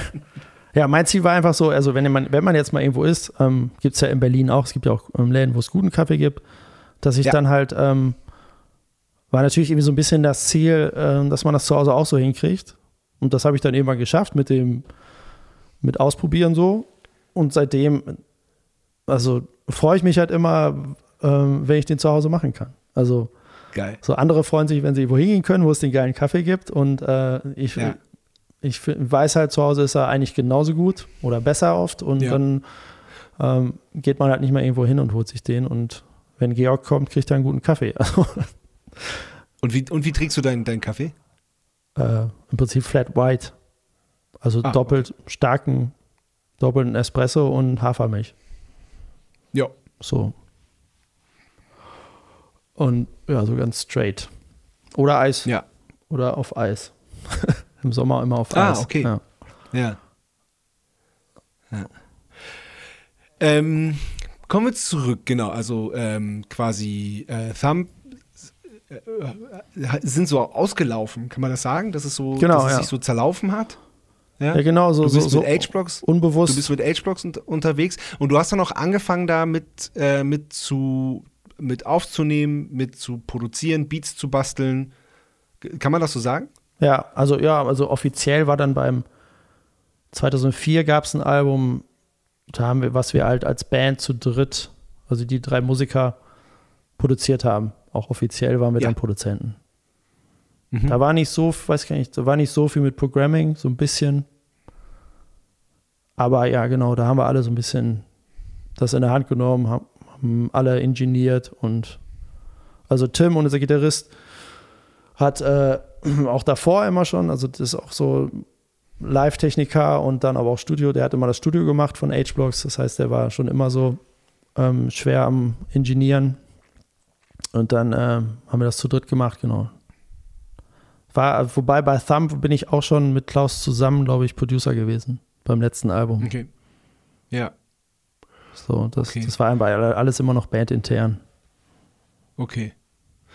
Okay, und du bist ja, also du bist ja wirklich einfach wahnsinnig vielfältig unterwegs. Also äh, Produzent, Engineer, Mixer, Mastering, äh, klar, Komponist auch. Ähm, du machst, du machst die Beats, du machst die Arrangements zum Teil, du bist natürlich Musiker auch, Schlagzeuger, Bassist, äh, Gitarrist. Ähm, du bist äh, äh, mittlerweile auch, äh, wie nennt man das? MD? Ja. Musical Director? Ja. Das heißt, auch immer mehr. Du, äh, ja, genau. Ähm, das, und du hast einen Verlag und ein Label und. Ja, ich habe ein Label, äh, das ist halt im Prinzip ähm, 50 Prozent ist echt Label. Also das ist einfach so groß geworden und. Wirklich? Ja, ja. Also ich hatte heute wieder Krass. den ganzen Tag nur mit, mit Label. Ich meine, wir haben da 60 Künstler oder so. Das ist einfach Wahnsinn. Wow. Also wir haben, drei, wir haben ein Hauptlabel mit 30 und dann haben wir inzwischen fünf Sublabels mit ähm, Künstlern und das ist halt, wir sind zu ja, zweit. unter anderem mit Georg auf Lieder auch, ne? der hat ein Sublabel bei uns, ja. Ja, genau. genau. Äh, genau. Und, und das ist halt dementsprechend, wir sind zu zweit, wir haben eine Mitarbeiterin und that's it so. Und das heißt, das Krass. ist äh, unglaublich viel, Krass. was da, ich meine, ihr habt ja auch ein eigenes Label jetzt, ähm, du weißt ja so ein bisschen, was man Ja. da machen muss und Ja, gut, wir haben unsere eigene Platte rausgebracht. Genau. Und sonst, sonst noch nichts. ja, Aber aber das, das ist, ja, ist, ist krass viel Arbeit, ja, auf jeden Fall. ja, also Wahnsinn. Und Ja. da muss ich auch immer, also ich kriege das ganz gut hin, dass das äh, alles andere jetzt nicht so leidet. Aber ich schaffe es Mhm. halt nicht, äh, das Label zu machen, dann so einen Sommer live zu spielen, wie diesen Sommer mit zwei Mhm. Acts ähm, Mhm. und dann auch zu produzieren oder so. Das, ähm, das wäre dann die eine Ja. Sache zu viel. Das heißt, eine Sache muss dann immer so ein bisschen pausieren. Aber das Label Okay. läuft halt Das immer, heißt, du- das läuft jeden Tag, das ist halt, das, Ja, ja. das läuft einfach immer. Ja, ja. Das heißt, du hast dieses Jahr, weil du viel gespielt hast, hast du ein bisschen weniger produziert, oder wie? Ja, genau, also sehr wenig. Okay. Sehr wenig. Also ich habe gemastert, Okay. ähm, weil ich auch viel fürs Label master. Ich habe gemischt. ja. Ja. Ich habe die äh, MD-Sachen gemacht, was dann so ein bisschen in Richtung Production geht, so, weil man da halt Ja. für live produziert so ein bisschen. Ja. und ja. ähm, genau, und der Rest war viel Reiserei und Spielen. krass. Ja, total krass. Genau. Diese, ähm, das Mischen und das Mastern, das hast du zum ersten Mal so ein bisschen gemacht bei den Alternative All-Stars, oder? Beziehungsweise das, das, das, das, das Mixing. Mm, nee. Das erste Mal, ich das, Nee? das habe ich das erste Mal extern bei Timid Tiger gemacht, würde ich sagen. Ach, okay. Wann war das? 2008. Okay. Ähm, also ich habe immer so ein bisschen so ähm, die Sessions für die H-Blocks-Platte, die wir 2007 gemacht haben, Ja. habe ich ähm, Andreas Herbig assistiert im Prinzip. Der hat das produziert. Ah, okay. Und da auch so ähm, ist das Interesse auch immer größer geworden, das, das auch können zu wollen oder noch mehr können zu Ja. wollen. Und ich habe im Prinzip so Ja. die Sessions für ihn vorbereitet, das ein bisschen angemischt und mir halt äh, immer die ganze Zeit daneben gesessen, abgeguckt. Also gerade Ja. dieses, ähm, wie man das am Computer macht. So. Ja. Weil, wie gesagt, davor wurde es an Mischpulten gemacht. Ähm, das hat mich nicht so gecatcht. Ähm, oder da war ich zu jung, weiß ich auch nicht. Und aber als das dann diesen Switch gemacht hat zu Computerproduktion, das fand ich dann halt super interessant. Ja. Und dann halt nicht nur produzieren, sondern wollte ich auch wissen, so wie kommt man, wie, wie mischt man, wie, wie kommt man zu einem finalen Sound und genau, und das war dann, ähm, weil Timid Tiger ja dann auch die erste Band war, die ich produziert habe. Also jetzt nicht nur, wo man Beats irgendwo unterbringt, sondern wo man eine Band produziert, ähm, ah, okay. habe ich ja, dann verstehe. da das, das erste Album auch gemischt. Ja, krass. Ja. Ja, ja. Ja, ich, ich also du, du hast da so wahnsinnig viel gemacht und eben auch so, ich habe ich hab ja auch gerade so viele Sachen aufgezählt. Das ist so, also es wäre Quatsch, das jetzt alles irgendwie so durchzugehen. So, Ja, also, irgendwas müssen wir so, ausklammern. Also das Label können wir im Prinzip So. Ja, auch- eben, auch- meine ich ja, meine ich, total. Das Label ist auch total. so, eine, das Also hat ja jetzt auch ähm, als, ähm, da bin ich reingewachsen, das habe ich ein bisschen von meinem Vater auch geerbt, ähm, sage ich immer, Ja, weil genau. der das auch im Prinzip Genau.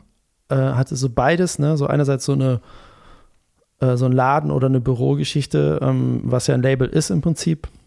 Also es ist halt viel Office Work und organisieren und machen und das jeden Tag. Ja, Und das andere ist halt das Musikerdasein. Ähm, live Ja. spielen, produzieren, von mir ist auch sowas wie Mischen und so, aber genau. ja, ja.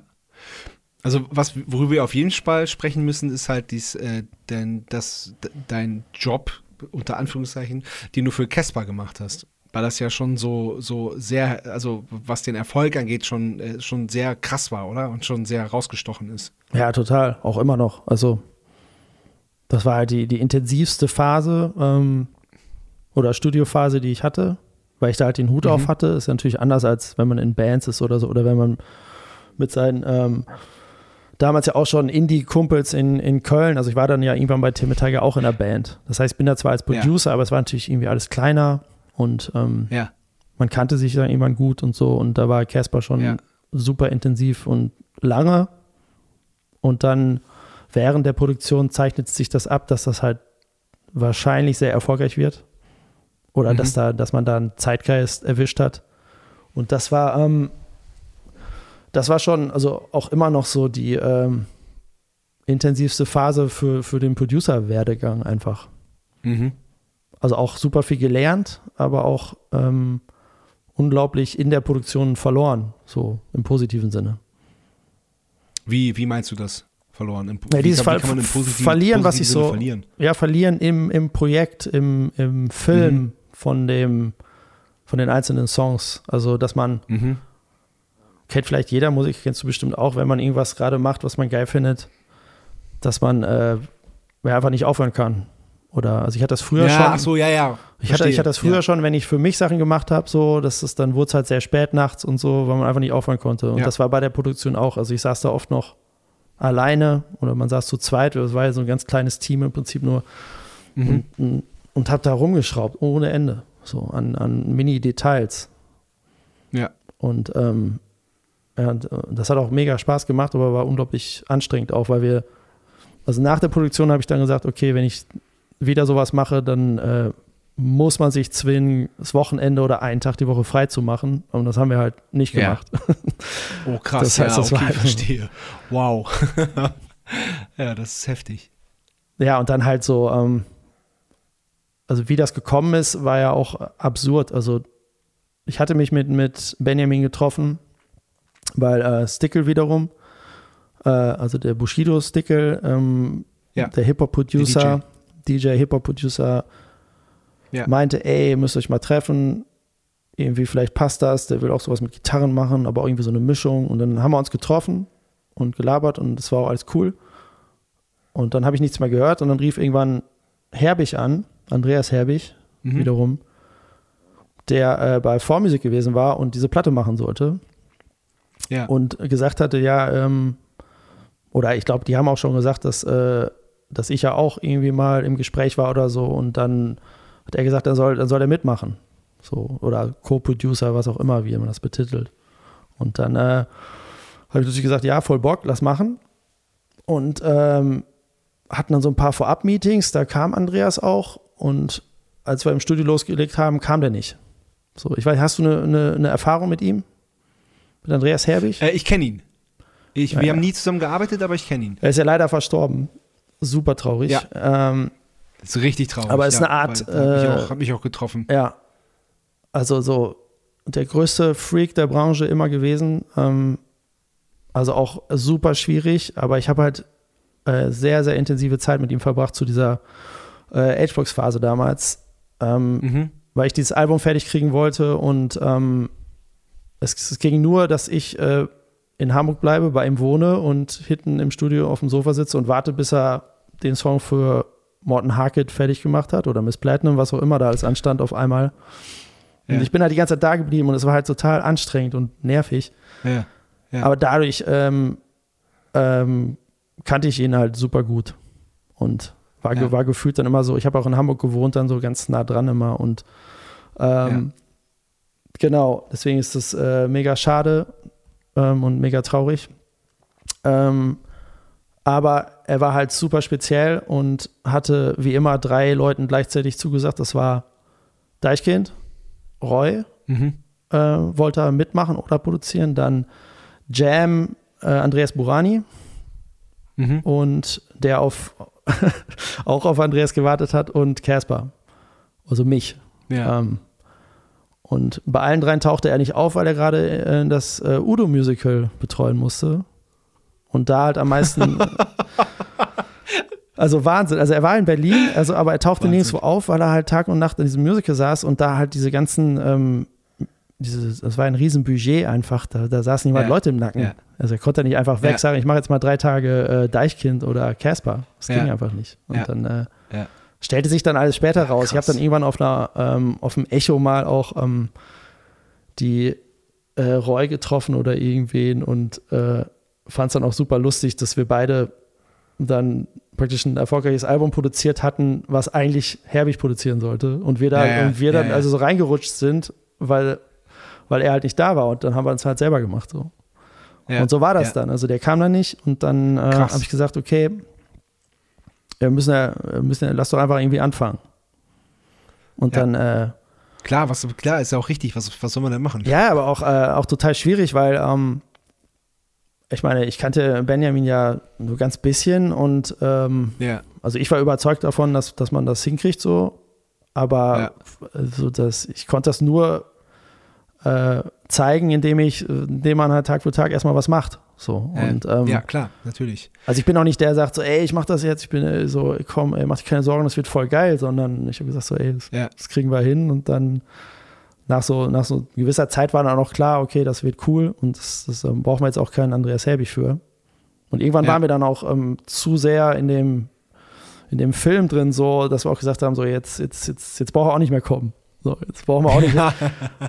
weil dann, weiß ich, ich muss jetzt auch nicht mal nochmal alles neu machen, so, weil wir waren ja Fan von dem, was wir da Ja. gemacht haben. Ja. Und das, die Platte, die, die hast du dann äh, aber produziert und gemischt aber auch, ne?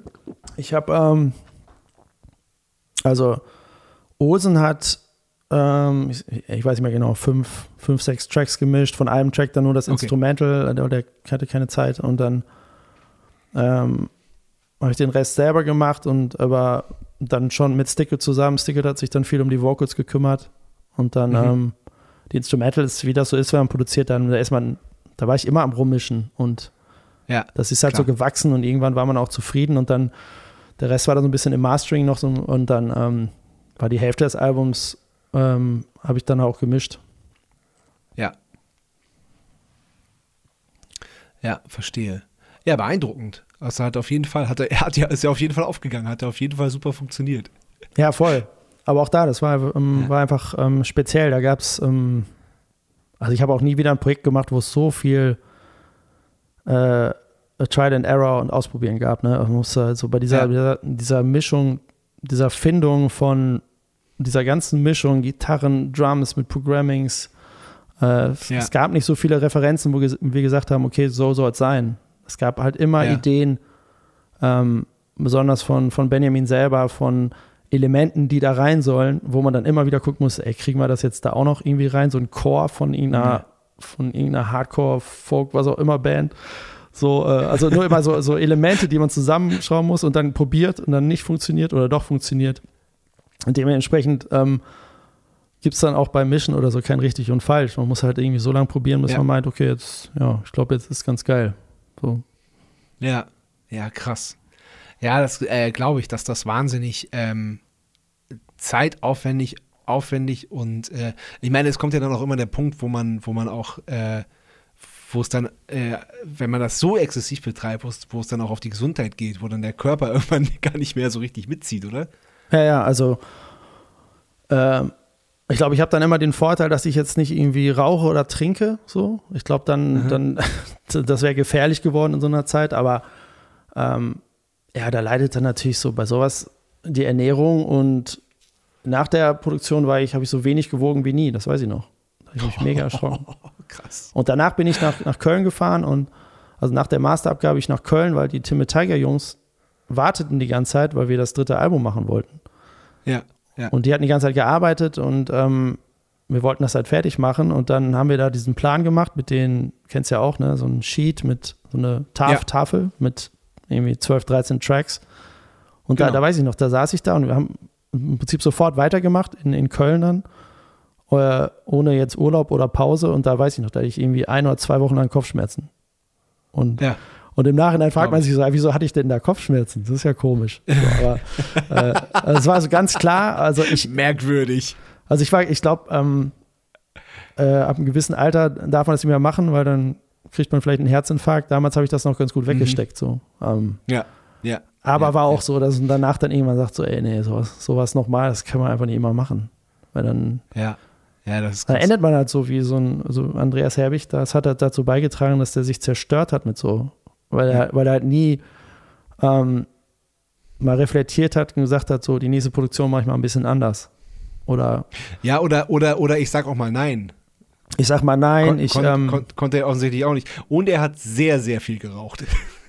Ja, ich habe ihn kennengelernt, da hat er nicht geraucht. Ich habe aber auch mitgekriegt, als er Okay. wieder angefangen hat und dann hat er wieder sofort so viel geraucht wie vorher und ja, der war, der war einfach ein Suchtmensch, so in allen Belangen und dann, ja. das kann einen halt total zerstören, wenn man sich dann noch so mit seiner Ge- Genialität, was er hatte, ähm, oder in sich, in sich trug, wenn er sich dann so in so Sachen verliert ähm, und dann auch immer noch mit, weiß ich wie alt er damals war, 43, immer noch bis 5 Uhr nachts da jeden Abend sitzt und also ich bin oft aus dem Studio in Hamburg nach Hause gefahren zu ihm, ähm, weil es mir spät genug war und er kam dann um halb sieben morgens und hat auf dem Sofa gepennt und ähm, also nur so, nur Chaos. Und ja. aber zu einer Zeit, wo der das schon echt lange gemacht hat, wo man eigentlich denkt, okay, so langsam müsste er doch auch mal gecheckt haben, dass das, dass das so äh, sehr ungesund ist. Aber naja, der, Ja, ja, das war so ein, ja, ja. ja, ja. Ähm, ähm, äh, Sebastian hat mal ein Feature gemacht bei, äh, bei Chakusa. Den hast du vorhin schon kurz genannt, als so, als, ähm, wenn ich das richtig habe, als so Bushido-Produzenten auch. ja, ja. Also Shakusa habe ich mit, Genau. mit Stickle zusammen produziert. Ja. Das eine genau. Album, wo auch Und, wo Sebastian drauf ist. Genau. Du hast ein Chakusa-Album produziert und äh, da hat Sebastian bei einem Song mitgesungen. Bei, äh, das, das Album hieß Magnolia und der Song, der Song heißt äh, Notlandung auf Berlin. Genau. Ja. Und der lief echt, echt viel, also sowohl das Album als auch, äh, als auch der Song sowieso lief sehr, sehr viel äh, bei, bei uns, also jetzt bei meiner Familie in Wien zu Hause, weil wir das alle richtig gut fanden. Ja. Weil es auch so diese, ähm, das ist musikalisch, ist es halt echt ähm, äh, untypisch für deutschen Hip-Hop, weil es halt nicht einfach stumpf Beats sind, sondern es ist wahnsinnig musikalisch und äh, du trommelst da auch einfach sehr viel drauf, ne? Ja, also wir haben, ähm, ja, ich finde das auch super schön und ähm, auch irgendwie schade, dass dieser Weg danach nicht noch weitergegangen wurde. das, war auch, das war auch sehr ja erfolgreich, also für, also wir hatten damals ein gutes Team, das war ja auch Vormusik und ähm, Ja. war so ein bisschen äh, eine Weiterführung auch von dem, von dem Casper-Sound. Ähm, ich, ich sehe natürlich da große Unterschiede, aber natürlich haben wir uns auch an, an Sachen bedient und haben zum Beispiel auch viel mit, mit Schaubi, dem Gitarristen, gearbeitet und Mhm. ähm, das hört man dann halt schon, dass das der, der gleiche Gitarrist ist. So. Ähm, ja. Trotzdem hatten wir eine ganze Zeit, also hatten wir diesen 80s, ähm, also Sticker, wenn der Beats gemacht hat, da waren in den Layouts, das war immer so ein bisschen 80s teilweise, also elektronischer und Ja. ähm, ich finde es auch immer noch super schön, das Album. Und diese Drum-Sachen, das waren, da hatten wir, ähm, ich weiß so Layouts gesammelt oder so ein bisschen angefangen und wussten schon ziemlich viel. Und dann war ich in Köln und habe eine Recording-Session gehabt und habe dann einfach einen Tag dran gehängt und habe gesagt, ey, ich spiele mal auf alle Tracks ein bisschen. Aber echt, so war das. Ja, ja. Ähm, Das ist ja geil. und habe halt im Prinzip nur, nur auf, auf Klick gespielt, so. Also ich glaube, da war sehr, sehr wenig klar, was die Patterns sind oder so. Die habe ich mir dann so on, Okay. on the fly so ausgedacht, so ein bisschen ähm, gut mikrofoniert. Ich glaube, da hatte ich hatte zwei Drumsets aufgebaut. Das eine war so ein, so ein Vintage-Ding mit, mit Mullets.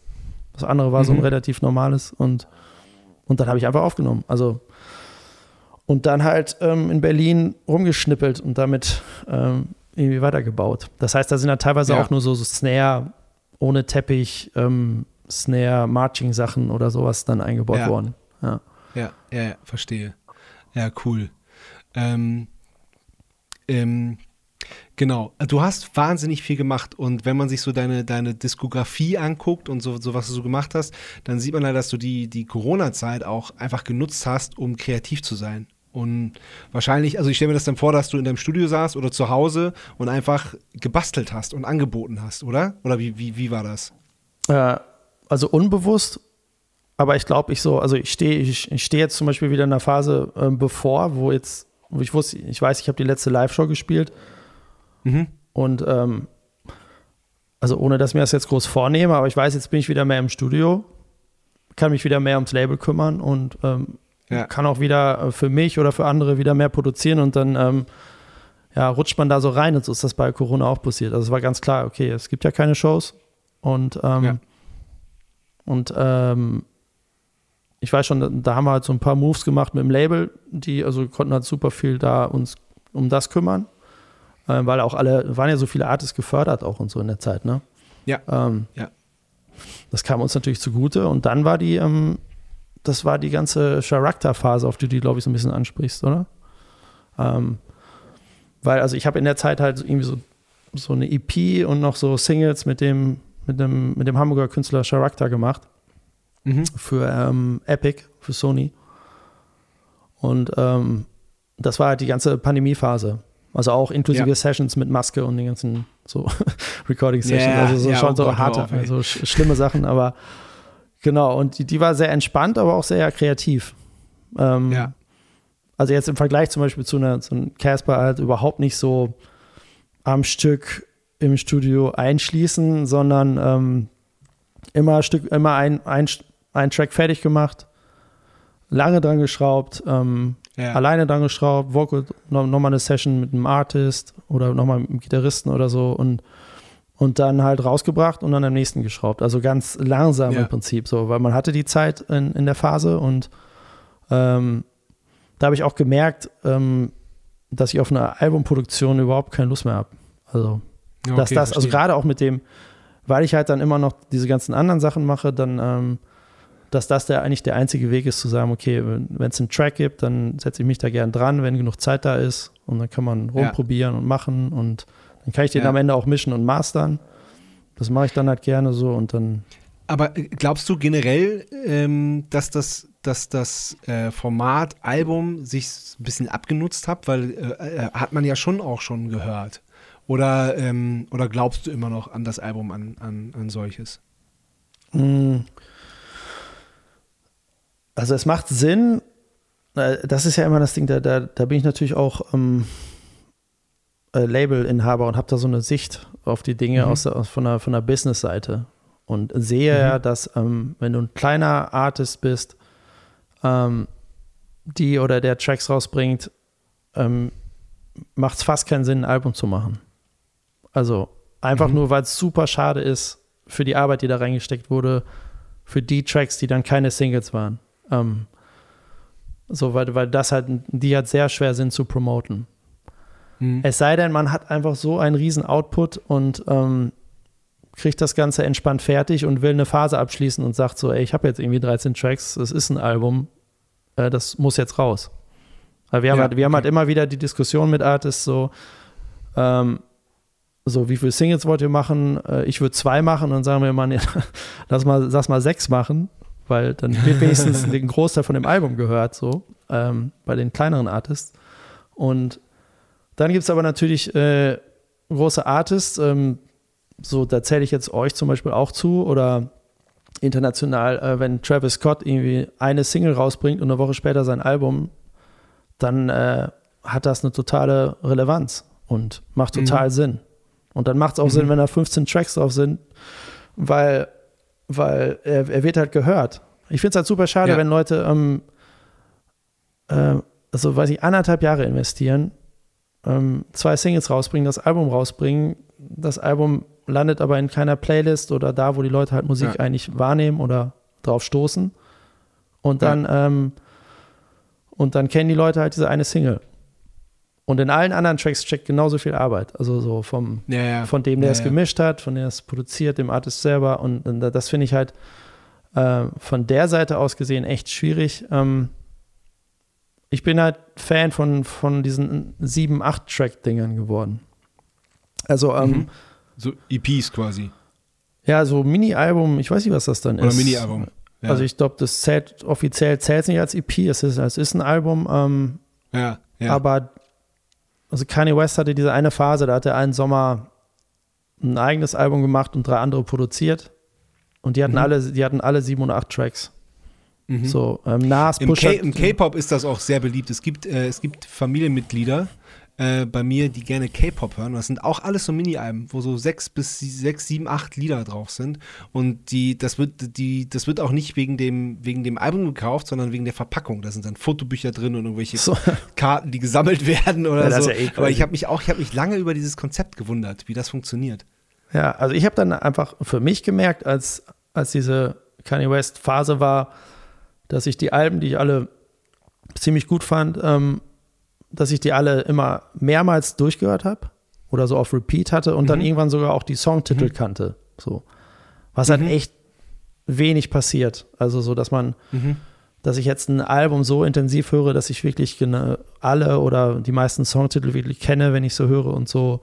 Ähm, so, und da habe ich gemerkt, okay, das, das, das macht Sinn. Also ich, mhm. ich rate das jetzt keinem, wenn die auf dem Label bei uns haben ja die meisten dann doch wieder irgendwie elf oder so.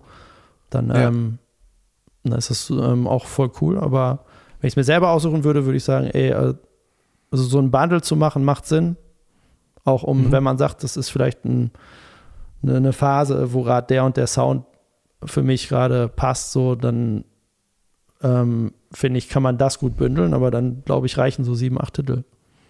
Okay, alles klar. Ja. Ja, verstehe ich. Ich glaube, so vor einem, vor ein oder zwei Jahren hätte, hätte ich noch mit völligen ähm, Unverständnis darauf reagiert. Aber mittlerweile sage ich, dass es, ähm, ähm, äh, äh, also du sagst ja selber, für, für, eine Band wie uns äh, ergibt ein Album total Sinn. Ähm, wir halten noch total an diesem, an diesem Konzept fest. Ja. Aber das, äh, das heißt ja nicht, dass es für, für alle Artists ähm, so gilt. Nee, also ich weiß, ich meine, auf der anderen Seite, ähm, ich weiß nicht, ob ihr darüber diskutiert, aber wie, also wie viele Tracks spielt ihr jetzt davon live? Also was glaubst du? Also äh, jetzt äh, zu den, zu den äh, Release-Konzerten so vier bis fünf und dann auf der Tour eher so zwei bis drei, höchstens vier. Ja, das ist doch krass, oder nicht? Das, das heißt, total krass. Dass ja, gut, aber es ist jetzt, ist jetzt unser neuntes Album, ne? Und die Leute wollen den, ja, genau. das alte Zeug ja auch hören. Aber ich meine, da muss man sich ja, okay, dann das, das muss einen dann für einen selber ja einfach Sinn ergeben, zu sagen, okay, wir haben, ja. wir haben diese Songs geschrieben, wir haben die aufgenommen. Ja.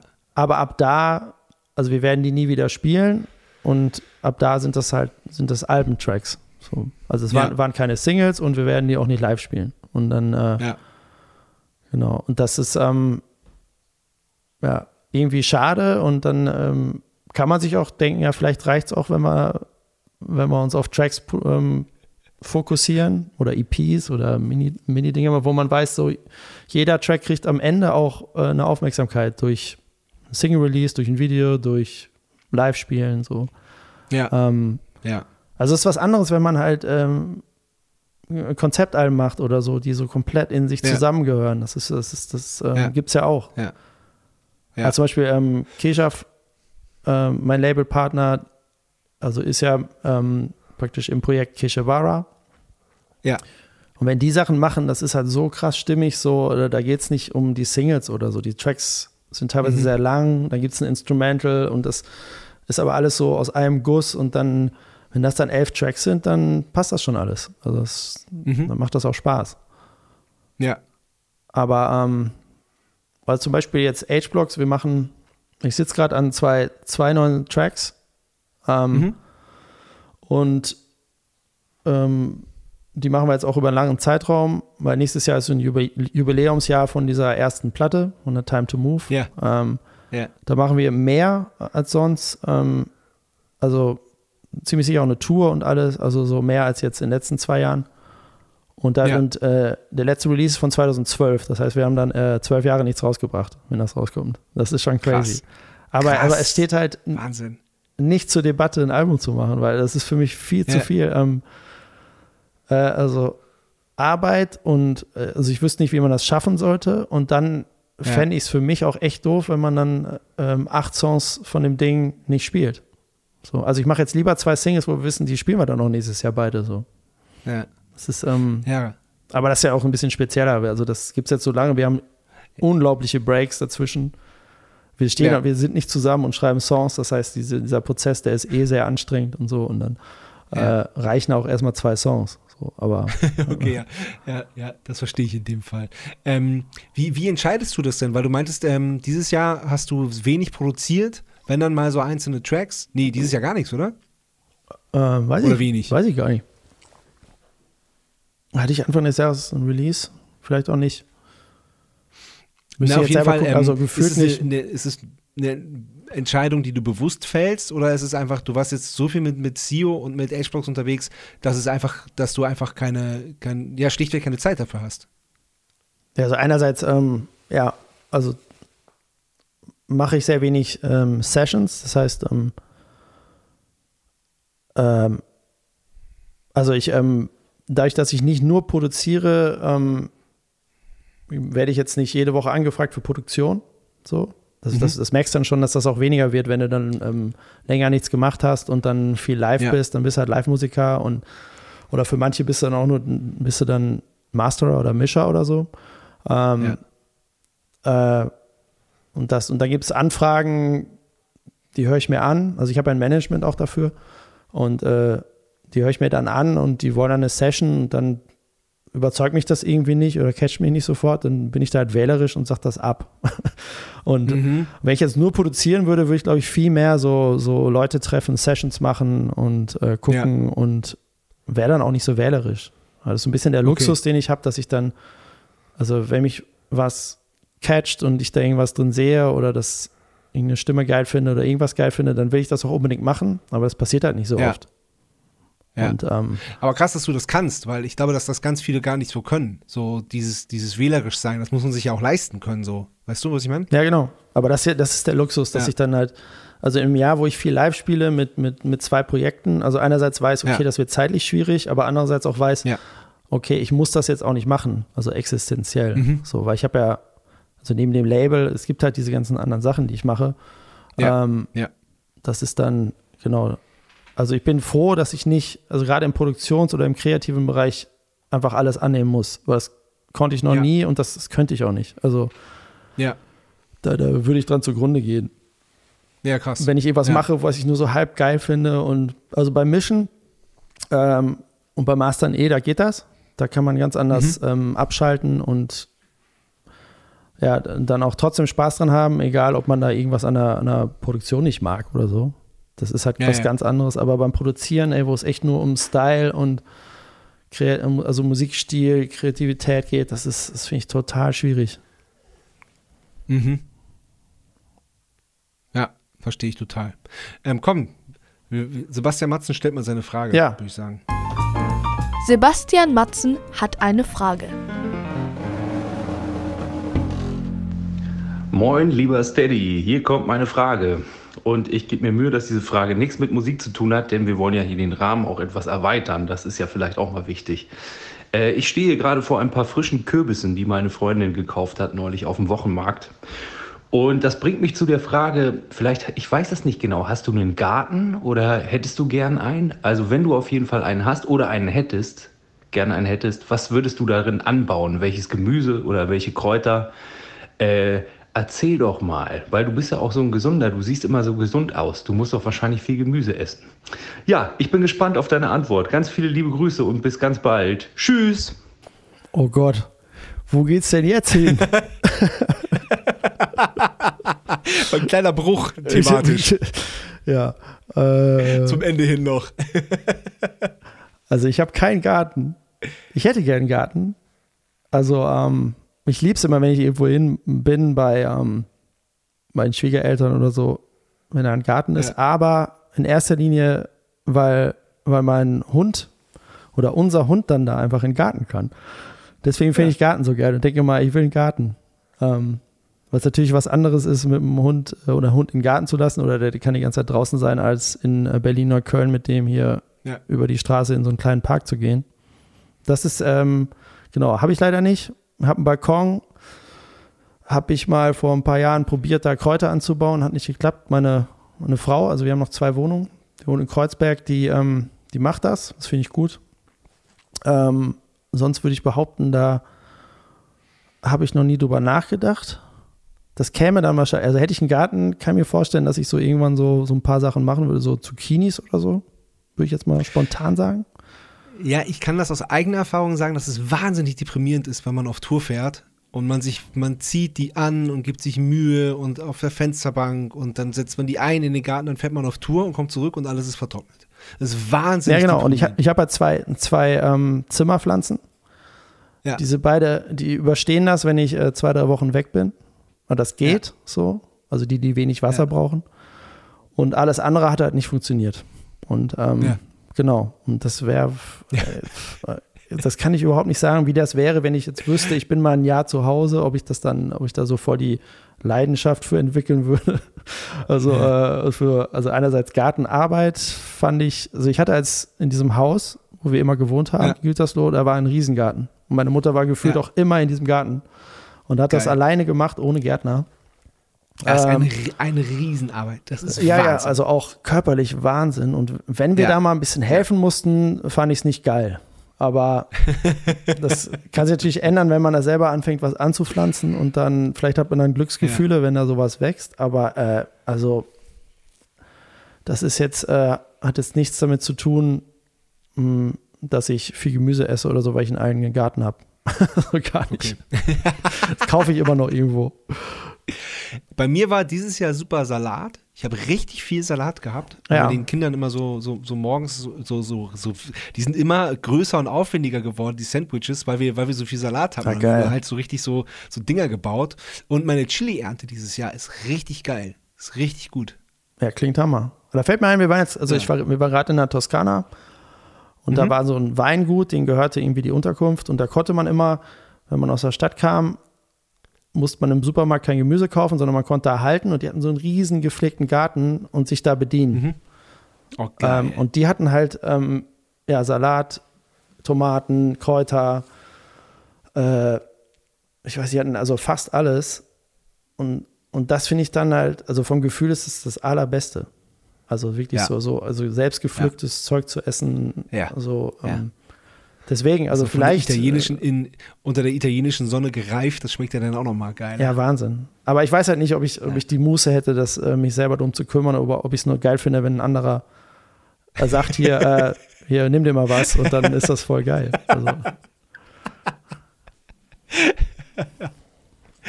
Ah, sehr schön. Äh, was sind deine Pläne? Was, äh, was machst du dieses Jahr noch? Was, äh, was ist nächstes Jahr? Was ist Live-Spielen im Fokus oder Produzieren? Oder äh, Studioarbeit im weitesten Sinne oder Labelarbeit? Ähm, auf jeden Fall gute Frage. Also nächstes Jahr weiß ich eigentlich, die, dieses ähm, also erstmal, ich bin in so einem totalen Loch gerade. Nee.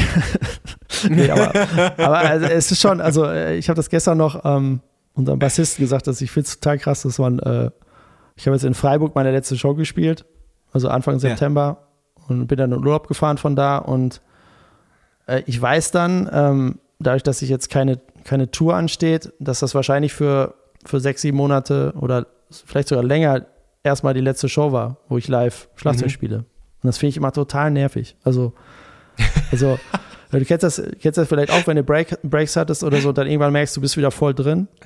Und ich war jetzt ja, wieder ich. Find's kurz, kurz finde ich es geil und dann bin ich aber auch genervt. Dann, dann, dann, dann fängt es an zu jucken und dann will man wieder los. Ich weiß total, was du meinst. Ja, genau. Und ich war, also jetzt ist schon so, wenn so ein langer Break ist wie vor dem Sommer, ähm, erstmal muss man reinkommen, die ersten Shows sind noch nicht so geil. Ja. Ähm, also ich will rein als Schlagzeuger erstmal wieder auf die Lockerheit und das Niveau kommen, ähm, was ich weiß, dass es dass da ist eigentlich.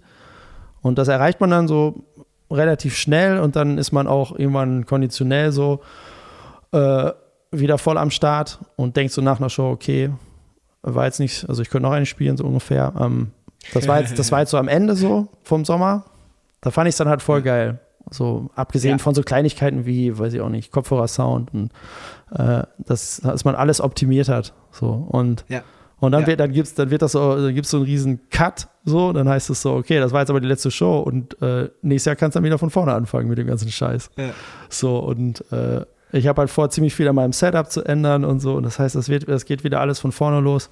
Ähm, also, das ist, das ist das komische Gefühl gerade, aber andererseits ähm, mhm. habe ich auch Bock jetzt gerade wieder. Ähm, ich war halt dementsprechend voll wenig in meinem Studio.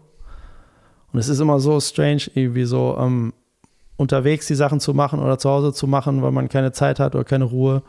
Und zu wissen, ich habe aber da dieses geile Studio. mit, mit, mit einer, Ja, mit einer supergeilen, einer supergeilen Abhörer schräg. und trotzdem sitze ich hier mit Kopfhörern so und ähm, Ja. da freue ich mich auf jeden Fall drauf, dass einfach wieder mehr da zu sein, weil jedes Mal, wenn ich da bin, passiert auch irgendwas und, ähm, Ja. und konkret steht, genau, stehen diese äh, Fertigmachen von diesen Hbox-Tracks, was ja auch irgendwie sehr speziell ist, auch stilistisch irgendwie was ganz anderes eigentlich, ähm, Ja. dass man, dass sie das, das Aber das, fertig machen heißt dann, dann was, was, was machst du dann alles an den Tracks, außer Schlagzeug spielen? Also Schlagzeug haben wir aufgenommen. Ähm, wir machen jetzt, der eine ist eigentlich alles fertig, den, den muss ich mischen. Ähm, Ja. Und der andere, da haben wir jetzt eine Session, wo wir die Vocals machen mit einem, mit einem Kumpel Mhm. noch, so einem Ami, der, ähm, der noch hilft. Und da machen wir Feinschliff an Vocals und die Vocal Recordings. Die machen wir ähm, in zwei Wochen bei mir im Studio und danach dann fertig machen. Immer so zusammen mit unserem Bassisten schraube ich dann da dran und ähm, muss mir irgendwann selbst einen Ruck gehen oder am besten von irgendwem eine Deadline haben, zu sagen, so jetzt muss aber auch hier das Master fertig sein. So. Weil das ist echt schwierig bei so eigenen Ja. Sachen. Kennst ja auch, wenn man da ja, einfach ja. Zeit hat. Man, So. man muss sich eine Deadline setzen. Man muss sich selber eine Deadline setzen. Das ist, sonst wird man nie fertig. Man bastelt Nee, nee. immer noch weiter rum. Ja, und ich meine, ich weiß jetzt, okay, der, der irgendwann vor dem Sommer sollten die erste Single kommen. Das heißt, äh, man weiß ja dann auch, dass sie dann erst irgendwann fertig sein müsste. so. Gott sei Dank wollen aber andere Leute das auch mal hören und deswegen weiß ich, dass ich es äh, jetzt auf jeden Fall möglichst schnell fertig machen will. Und ähm, ja, okay. ist auch immer mehr Arbeit, als man dann denkt. So, dass das ja, auf jeden klar, Fall. Ähm, natürlich.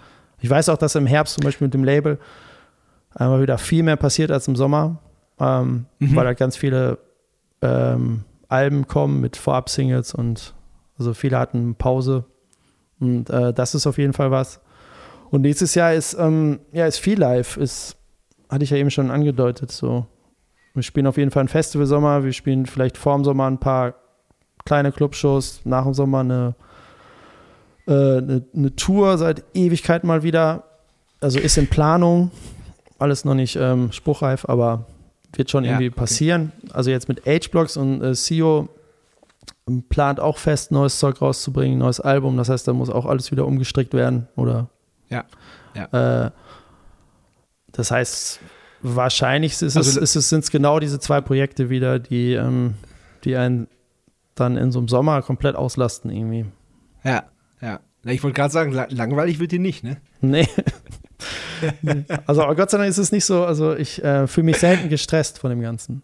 So. Ja, gut, das Also ist super, so- das ist wichtig. Ich kriege das irgendwie ganz gut hin mit dem Zeitmanagement, dass ich zwischendurch auch mal einfach äh, trotzdem jetzt nicht einen Druck habe zu sagen, scheiße, ich muss das heute noch alles machen, sondern dass das läuft. Ja. Und das ist zwar jeden Tag irgendwie was zu tun, also wo man dann auch merkt, wenn man es ein paar Tage nicht macht, dass es dann zu viel wird, aber deswegen muss man es einfach jeden Ja. Tag so ein bisschen immer weitermachen. Ja, ja, ja, cool. Verstehe. Ja, äh, vielen Dank, Steady. Ich bin durch mit meinen Ja, Fragen und Themen. habe ich voll gefreut. Ja, mich auch, total. Richtig schön. Schön, dass es endlich geklappt hat. Aber echt. Danke. Das war Bum Zack. Bis zum nächsten Mal.